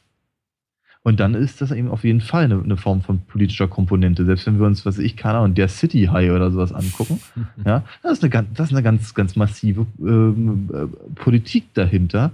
Ein, ein Film, der in einem anderen Jahrzehnt so zumindest nicht hätte gemacht werden können. Mhm. Ja. Äh, auch sowas, keine Ahnung. Wir hatten, wir hatten uns neulich sehr ausführlicher über Ghostbusters unterhalten, da ich auch ganz, ganz viel von, von genau diesen Sachen. Überhaupt auch diese, du, du erwähntest gerade Rocky, ebenfalls so eine Sache. Diese, diese, äh, diese, einfach die, die, die Art und Weise der, der Anlage der Geschichte. Mhm. Von dem, von diesem, von diesem, von diesem äh, etwas tumpen, einfachen, aber ehrlichen Einwanderersohn, der sich da ganz nach oben haut mit dem Einziehen, was er, was er gut kann. Und dann eben die ganzen, ganzen äh, äh, sozialen Komponenten mit dazu. Und so. Ja, das ist, äh, das ist, das ist natürlich ein ganz, ganz wesentlicher, ganz wesentlicher politischer Beitrag auch. Ähm, aber ich würde, ich würde eben sogar noch weitergehen und eben auch zum Beispiel einfach die äh, mir angucken, wie, wie, äh, wie Frauenrollen jetzt zum Beispiel mittlerweile geschrieben werden. Mal besser, mal schlechter. Mhm. Ja, da muss, da muss ich, da muss ich, also wenn ich, wenn ich da zum Beispiel an unsere sehr, sehr ausführliche ähm, James Bond-Reihe denke, worüber wir da geredet haben, gerade was eben die Entwicklung des Frauenbildes oder eben Nicht-Entwicklung des Frauenbildes angeht, äh, oder Rückentwicklung ja in gewisser Weise. Ähm, da muss ich, da muss ich halt ehrlicherweise nicht mal, da muss ich nicht mal die, ähm, den Versuch, äh, aktuelle politische Themen in, Form dieser, dieser äh, NSA-Bespitzelungen äh, muss ich nicht mal anführen, um halt zu sehen, dass eben natürlich genau diese Filme auch diese, diese politische Komponente haben. Ja. Äh, nächste Frage. Äh, wie groß ist deine DVD- und Blu-ray-Sammlung und welche Genres überwiegen darin? Ui. Ja. Aha. Okay. Ich habe nicht gezählt. Ich auch nicht. Ich archiviere das auch nicht in irgendeiner Datenbank. Ich habe mal damit angefangen und dann, glaube ich, irgendwie nach mhm. dem hundertsten Titel einfach gemerkt, das ist mit zu viel ja, ja. Mühe.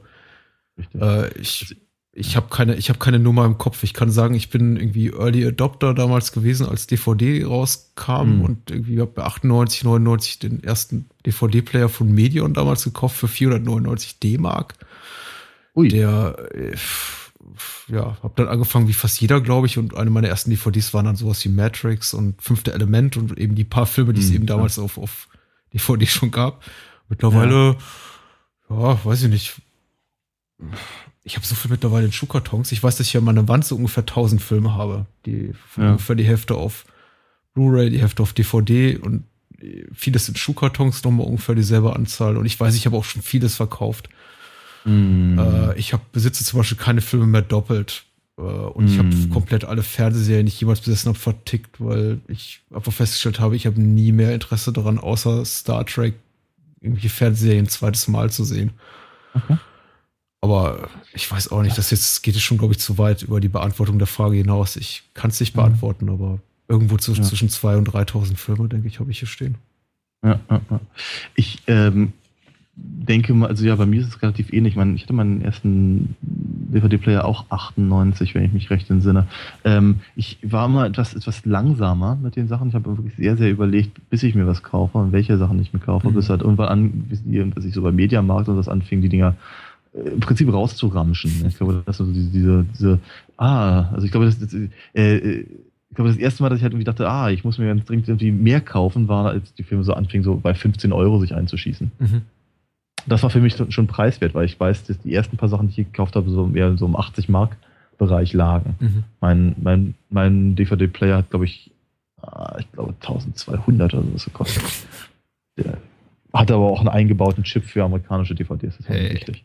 Ja, ja, ja. Damals, damals äh, ähm, konnte man sowas ja auch noch bei Dussmann kaufen. Ja, aber konnte so, über, bei meinen konnte man über so einen Fernbedienungscode knacken, also insofern. Ah ja. Ja, ja das Genau, können die, können die heute ja auch gerne mal. Aber ähm, ich habe halt sehr, sehr viele Serien, weil ich sie eben auch in relativ regelmäßigen Abständen immer mal wieder gucke. Also jetzt schon lange nicht mehr. Ähm, aber es gab so, gab so Zeiten, wo ich eben bestimmte Serien wirklich alle ein, zwei Jahre komplett nochmal angeguckt habe. Die Zeit fehlt mir einfach mittlerweile. Ja. Und auch, auch in gewisser Weise ein bisschen das Interesse, aber nochmal kürzere Serien, sowas wie, weiß ich, Dollhouse oder sowas oder, oder, oder Firefly oder so, mhm. wo ich sage, okay, das sind die, die, die, die 14, 20 Folgen, die kriegst du nochmal hin und wie ist es in zwei Wochen. Ähm, das halt dann schon eher. Im, ich tendiere auch dazu, mir eher eben so eine, so eine Serie anzugucken, aber ich, ich weiß es nicht, ich habe zwei relativ große Ikea-Regale, drei, drei relativ große Ikea-Regale voll äh, und kreuz und quer gestapelt. Das heißt, ich mag eigentlich auch nicht unbedingt eine eine wirkliche Zahl nennen. Ich glaube, sie, dürft, sie dürfte vermutlich etwas kleiner sein als deine. Ähm, aber dafür eben deutlich, deutlich mehr Serien. Mhm. Ich glaube, bei der Neuanschaffung halte ich es eben auch mittlerweile so, dass ich sehr viel sorgfältiger auswähle. Ich glaube, früher war es ein bisschen undifferenzierter insofern, dass ich, glaube ich, auch, auch jede große Hollywood-Produktion, die ich irgendwie im Kino mochte, mir dann auch auf mhm. DVD zugelegt habe. Also zumindest zu dem Zeitpunkt, als da wirklich DVDs einfach günstiger waren und nur noch 10 Euro oder so kostet und nicht mehr 40, mm. 50, 60 Mark. Mittlerweile einfach durch die, die, die Verfügbarkeit dieser Titel auf anderen Kanälen und auch aufgrund der Tatsache, dass man eben nicht mehr besonders lange warten muss, um die woanders quasi quasi gratis zur Verfügung zu haben, bei Prime, mm. Amazon Prime oder Netflix oder mm. dann im Free TV, wo sie bis zur Endlichkeit wiederholt werden. Ich meine, früher hat es mm. einfach locker drei, vier, fünf Jahre gedauert, bis ein Film auch mal im ja. Fernsehen lief. Das hat sich eben alles massiv geändert. Und äh, mittlerweile ich gucke guck gar keinen Fern mehr, ehrlicherweise. Nee, darauf zieht ja auch die nächste Frage ab. Ja. Insofern, Aber, ähm, also ich habe einen sehr, sehr starken Fokus auf Genre-Kino, kleine Produktion, wirklich so Filme ja. wie, weiß ich nicht, äh, äh, weiß ich nicht, Gymnastikstudio des Teufels 3 oder um mal irgendwas was, was Obskures rauszuhauen, was ich gerade erfunden habe, äh, mit, mit einem Audiokommentar des, des Drehbuchautors aus den USA äh, importiere ich mir lieber, als dass ich äh, selbiges Geld mhm. für für, weiß ich nicht, den, den äh, neuen, neuen Pixar-Film ausgebe um okay. zu kaufen. Ja, ich bin, ich bin da immer noch ein bisschen anders. Ich glaube, also ich sagte ja schon, mein, mein Fokus ist ganz deutlich bei Serien mhm. ähm, und Abenteuer-Stories, äh, relativ hoher Form. Aber ich, ich, ich bin immer noch ich, ich bin immer noch so ein bisschen bei dem, bei dem Punkt, irgendwie ganz viele Filme zu haben, ach, die müsste man eigentlich auch mal haben. Einfach so für die Sammlung. Ja. ja? Ob ich die gucke oder nicht, ist ja eigentlich an der Stelle eher unwesentlich, aber eigentlich müsste man die mal haben.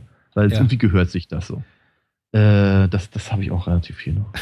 Ich habe auch noch so, ich habe auch noch ein gutes Stück Sammler in mir, aber ich habe mir einfach irgendwann ich, ich, ich verfahre so nach dem, danach mir für eigentlich fast alles, was ich mir neu zulege, an irgendeiner anderen Stelle dann auch mal was auszusortieren. Entweder in eine, mhm. in eine mhm. Box einzuräumen und dadurch einfach Platz zu sparen oder das auch, oder das, wenn ich es wirklich nicht mehr benötige und einfach auch merke, ich habe seit fünf Jahren kein Bedürfnis mehr gehabt, diesen Film nochmal zu gucken, dann auch mhm. zu sagen, mhm. okay, du gehst den Weg alles Irdischen auf.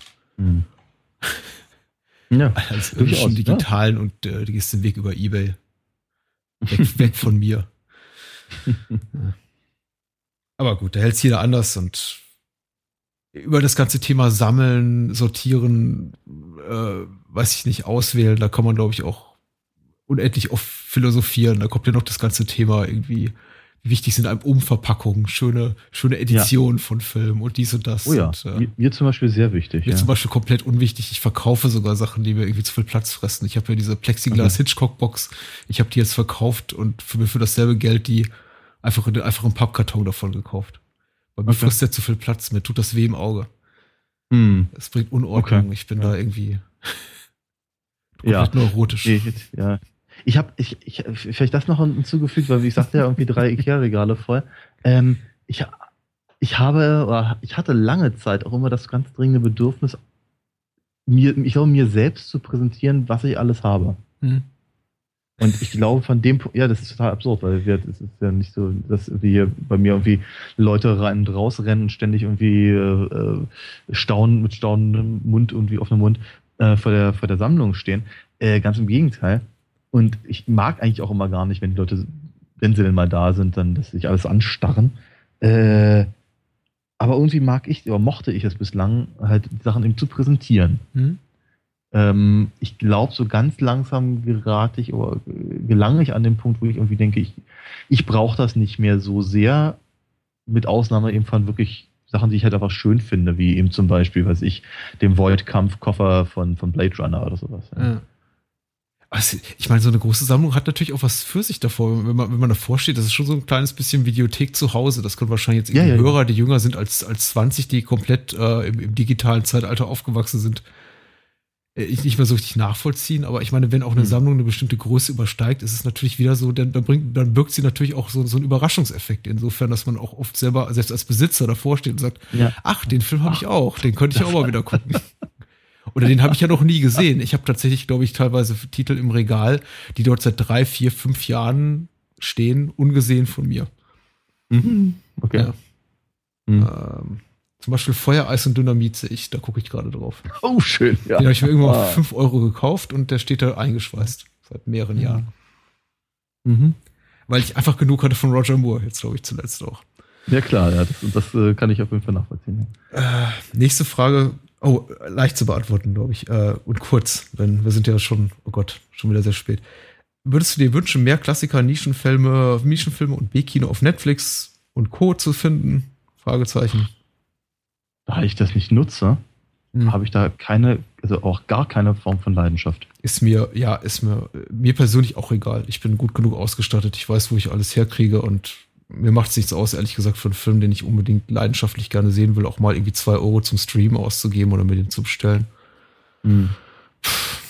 Insofern, ich weiß nicht, ob es der richtige Ort ist. Insofern, klar, wünschen würde ich es mir schon, aber ich weiß auch, dass man für, was kostet sowas, 7,99 Euro im Monat, nicht verlangen kann, dass die jedes persönliche Interesse bedienen. Also, mhm. und jetzt die komplette Nightmare on Elm Street Reihe dort parat halten. Also, insofern, ja, schön wär's.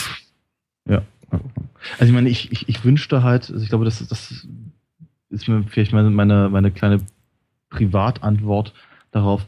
Äh, ich wünschte halt, dass die ähm, dass, dass, dass Klassiker und, und, und äh, überhaupt auch andere Genres wieder ernster genommen werden würden. Mhm. Ich hatte so das Gefühl, im, im, äh, im Zuge des Aufkommens der, der, der DVD, wurde, wurden alle zu kleinen Filmexperten. Ja. ja. Jeder hat irgendwie die, äh, die ganzen Making-ofs gesehen, jeder hat sich die Audiokommentare angehört und, und alle wussten auf einmal ganz furchtbar viel Bescheid. Ähm, war natürlich, ähm, sagen wir mal, so als Alleinstellungsmerkmal für, für uns ein bisschen schwierig, aber es war natürlich eine tolle, eine tolle Sache, weil eben entsprechend natürlich auch die Sachen produziert wurden. Das heißt, also auf einmal hatte man eben diese ganzen Informationen äh, die eben so vorher äh, nicht unbedingt äh, in, den Schoß gefallen sind. Mhm. Und ich habe eben so das Gefühl, durch diese ganzen, durch diese ganzen ähm, Netflix und, und, und, und, und Prime-Geschichten und so, geht das eben ehrlicherweise wieder ein bisschen verloren. Es geht eigentlich nur noch um das Konsumieren des, des Basisfilms, der Basis, äh, äh, des Basisproduktes. Und das ist eben etwas, was ich gar nicht so schön finde, muss ich ganz ehrlich sagen. Ja, ich, ich, ich bedauere auch die armen Seelen, die nur Filme oder Serien über Netflix, Prime, Watch Ever und, und, und Co. konsumieren, weil das, was sie da sehen, ist natürlich nur ein, ein, ein Bruchteil des filmischen Spektrums, das es da gibt. Ich gucke da schon gar nicht mehr rein, weil all das, was ich dort finde, ist tatsächlich die letzte, die, die neueste Romantic Comedy mit Jennifer Aniston und Transformers mhm. 3 und, und, und dergleichen. Und wenn da mal ein Klassiker dazwischen ist, dann ist es sowas wie, weiß ich nicht, der Schuh des Manitou. Mm. Klassiker. Also ich hoffe, man versteht, dass ich den, den Begriff hier ironisch gerade gebrauche. Mm. Insofern, ja, Schade drum. Andererseits, ich meine, gerade gerade jetzt das neue Medium der Blu-ray öffnet gerade einen komplett neuen Markt für, für, für Sammler. Es gibt extrem viele Labels, wie eben jetzt auch Bildstörung, um es mal wieder zu erwähnen, aber um andere ja. auch nochmal zu erwähnen, äh, Subkultur Entertainment, Masters of Cinema, Criterion schon lange, Arrow, 88 Films und wie sie alle heißen, die sich eben auf einen Genre-Fan, Genre-Film oder äh, Klassiker-Fan-Publikum spezialisiert haben. Und das ist eigentlich sehr cool. Ja. Mhm.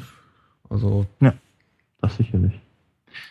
Was haben wir hier noch? Es gibt im klassischen linearen Fernsehen kaum Möglichkeit, Filme im Originalton zu sehen. Wie gehst du damit um? Guckst hm. du noch klassisches TV? Hm. Ich, ich, kann es klar verneinen. Tagesschau gucke ich noch im klassischen TV. Der drei Fragen in einem, das ist äh, schwierig. Ähm, ja, also ich, ich, äh, ich habe aber auch schon vor Jahren aufgehört, fernzusehen. Also zumindest, zumindest so gezielt wie früher. Wenn ich mir irgendwie auch wirklich mal eine, eine Fernsehzeitung genommen habe und geguckt habe, was läuft denn die Woche eigentlich. Ähm, das, das ist, ich weiß nicht, keine Ahnung. Also ich glaube, das letzte Mal gewesen, irgendwas Anfang der 90er oder sowas. Mhm. Also wirklich ganz, ganz, ganz, ganz äh, seltene Sache für mich. Ähm, das mit dem Originalton, das ist ein, ist ein Dauerproblem, wie ich finde. Ähm, ich habe ich hab immer gesagt, dass ähm, dass äh, ich es besser fände, wenn eben die Sachen nicht unbedingt ähm, nur synchronisiert ähm, erhältlich wären. Ich, mhm. ich, ich gucke da immer, schiele da immer so ein bisschen nach Holland zum Beispiel, wenn, wenn eben die meisten Sachen eben nur mit Untertiteln zu sehen sind, im, zwar von morgens bis abends, mhm. äh, und eben die meisten äh, Holländer, die ich kenne, eben äh, fließend Deutsch, Englisch und Französisch sprechen. Mhm das finde ich schon ziemlich gut. Und ich habe das Gefühl, das hat natürlich ganz massiv damit zu tun, dass sie eben äh, von der Seifenoper über die Comedy-Serie bis hin zum Blockbuster-Kino eben alles eben in, im Original sehen mit Untertiteln. Irgendwann bleibt es halt hängen. Ja. Ähm, das das finde ich halt schon ganz wichtig. Andererseits, was ich, ich da versuche ich dich ja seit drei Jahren hinzudrängen mal, äh, ich finde eben auch die einfach die künstlerische Leistung der Synchronsprecher und der synchrone Regie ähm, ist eine ganz wichtige Sache.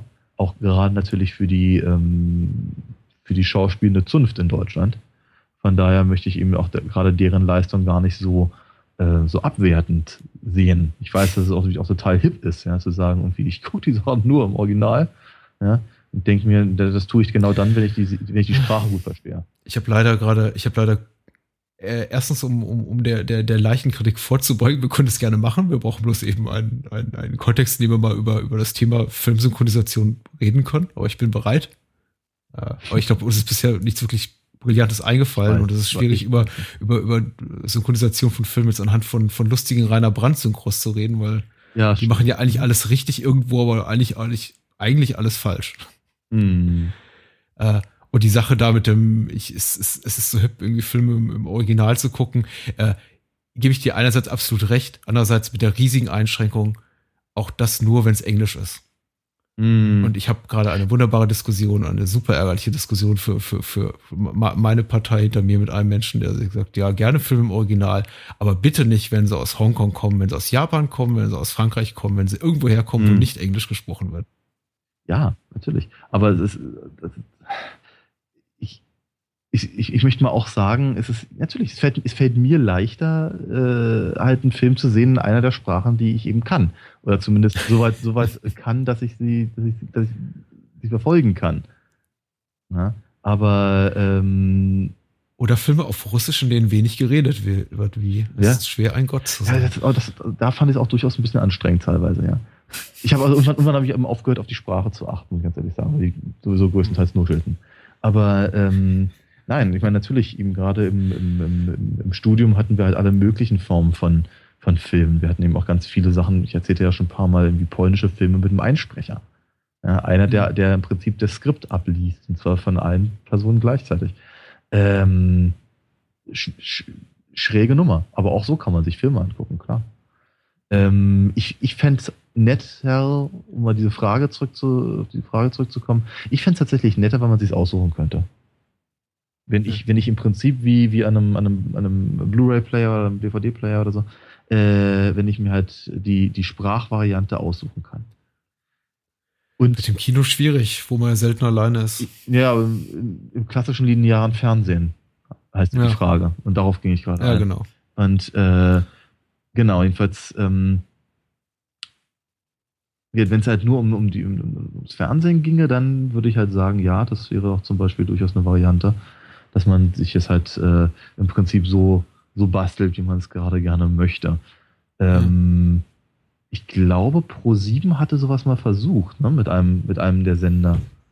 Ich, auch es gab früher öfter auch kan äh, Zwei-Kanal-Ton. Ich meine, in unserer Kindheit war das jetzt nicht so selten, dass man eben einen James Bond-Film jetzt in der ARD auch im Zwei-Kanal-Ton gucken konnte, ja, richtig, ja. Das ist einfach, das ist einfach so ein, ist einfach verschwunden. Mhm. Das war dann quasi nur eine, eine, eine quasi eine Monotonspur, wo du halt quasi von der linken zur rechten Box wechseln konntest ah, okay. über die Fernbedienung. Richtig, ja. Stimmt. Aber das ist einfach verschwunden. Mhm. Wobei man sagen muss, die Streaming-Dienste sind da irgendwie auch ganz gut am Nachholen. Und bei Netflix zum Beispiel kann man jeden Film und jede Serie, die man dort streamen kann, in mindestens der deutschen Synchro und der Originalsprache, wenn nicht sogar in noch mehr Sprachen hören mhm. und mit Untertiteln. Also, das ist auf jeden Fall ein Bedürfnis, was da ganz gut gestillt wird. Mhm. Ich will jetzt hier keine Werbung machen für Netflix oder Amazon, die haben es nicht nötig. Das sind alles riesige Scheißkonzerne mit, na, egal. Aber ist halt so, ist halt so, wie es ist. Ich gucke kaum noch Fernsehen und wenn ich Fernsehen gucke, dann meistens via der Mediathek, weil dann kann ich es gucken, wann ich will. Ja. Und kann die Werbung überspringen. Ja. ja. Was haben wir denn noch? Frage 11, die letzte Frage. Juhu. Äh, wie sieht dein Blog in einem Jahr aus? äh, naja, wir haben eine Menge vor. Äh, ne? In einem Jahr ja. sind wir noch dabei. Wir machen weiterhin Podcasts. Wir haben schon ein paar coole Themen für, für, für nächstes Jahr, über die ja. wir wahrscheinlich reden werden, wenn dieses Jahr sich dem Ende zuneigt. Das wäre eine gute Idee. ja. Ähm, tja, Ansonsten, ja, ich habe auch irgendwie gerade wenig, wenig, äh, ich mag so eine Fragen nicht. ich finde das so doof. Wo, wo, siehst du dich in fünf Jahren? Also, das Naja, da das hier, da das hier als quasi so eine, eine, eine, No-Budget, No-Profit-Angelegenheit ist für uns beide, die wir wirklich einfach nur machen daran, deswegen, weil wir Freude haben, darüber über Filme zu sprechen und das mit anderen zu teilen, ist für uns natürlich, sind bei uns natürlich die, die Entwicklungsperspektiven begrenzt, insbesondere weil wir beide nicht das Ziel haben, hiermit irgendwie auf eine irgendeine Art und Weise profitabel zu werden.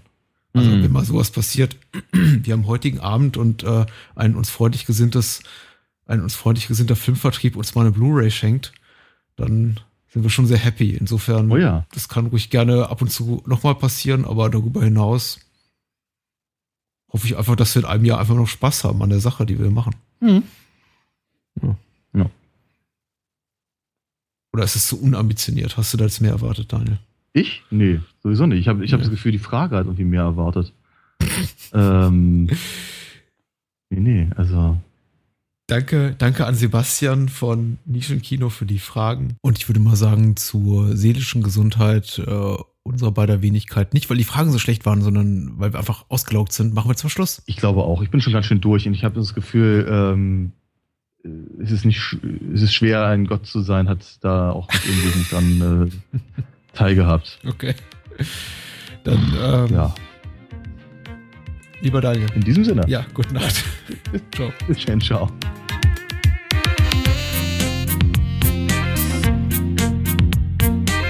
War Bahnhofskino mit Patrick Lohmeier und Daniel Gramsch. Besucht uns unter bahnhofskino.com und schickt Feedback und Filmwünsche an patrick.bahnhofskino.com. Bei Facebook, Twitter, iTunes und über alle bekannten Podcast-Apps sind wir natürlich auch zu finden. Unter alinafox.de könnt ihr Daniels Comics lesen und bestellen. Alina Fox Hörspiele sind übrigens bei Amazon, Audiamo und überall dort erhältlich, wo es etwas auf die Ohren gibt. Natürlich auch im gut sortierten Einzelhandel. Vielen Dank fürs Zuhören und adios! Thank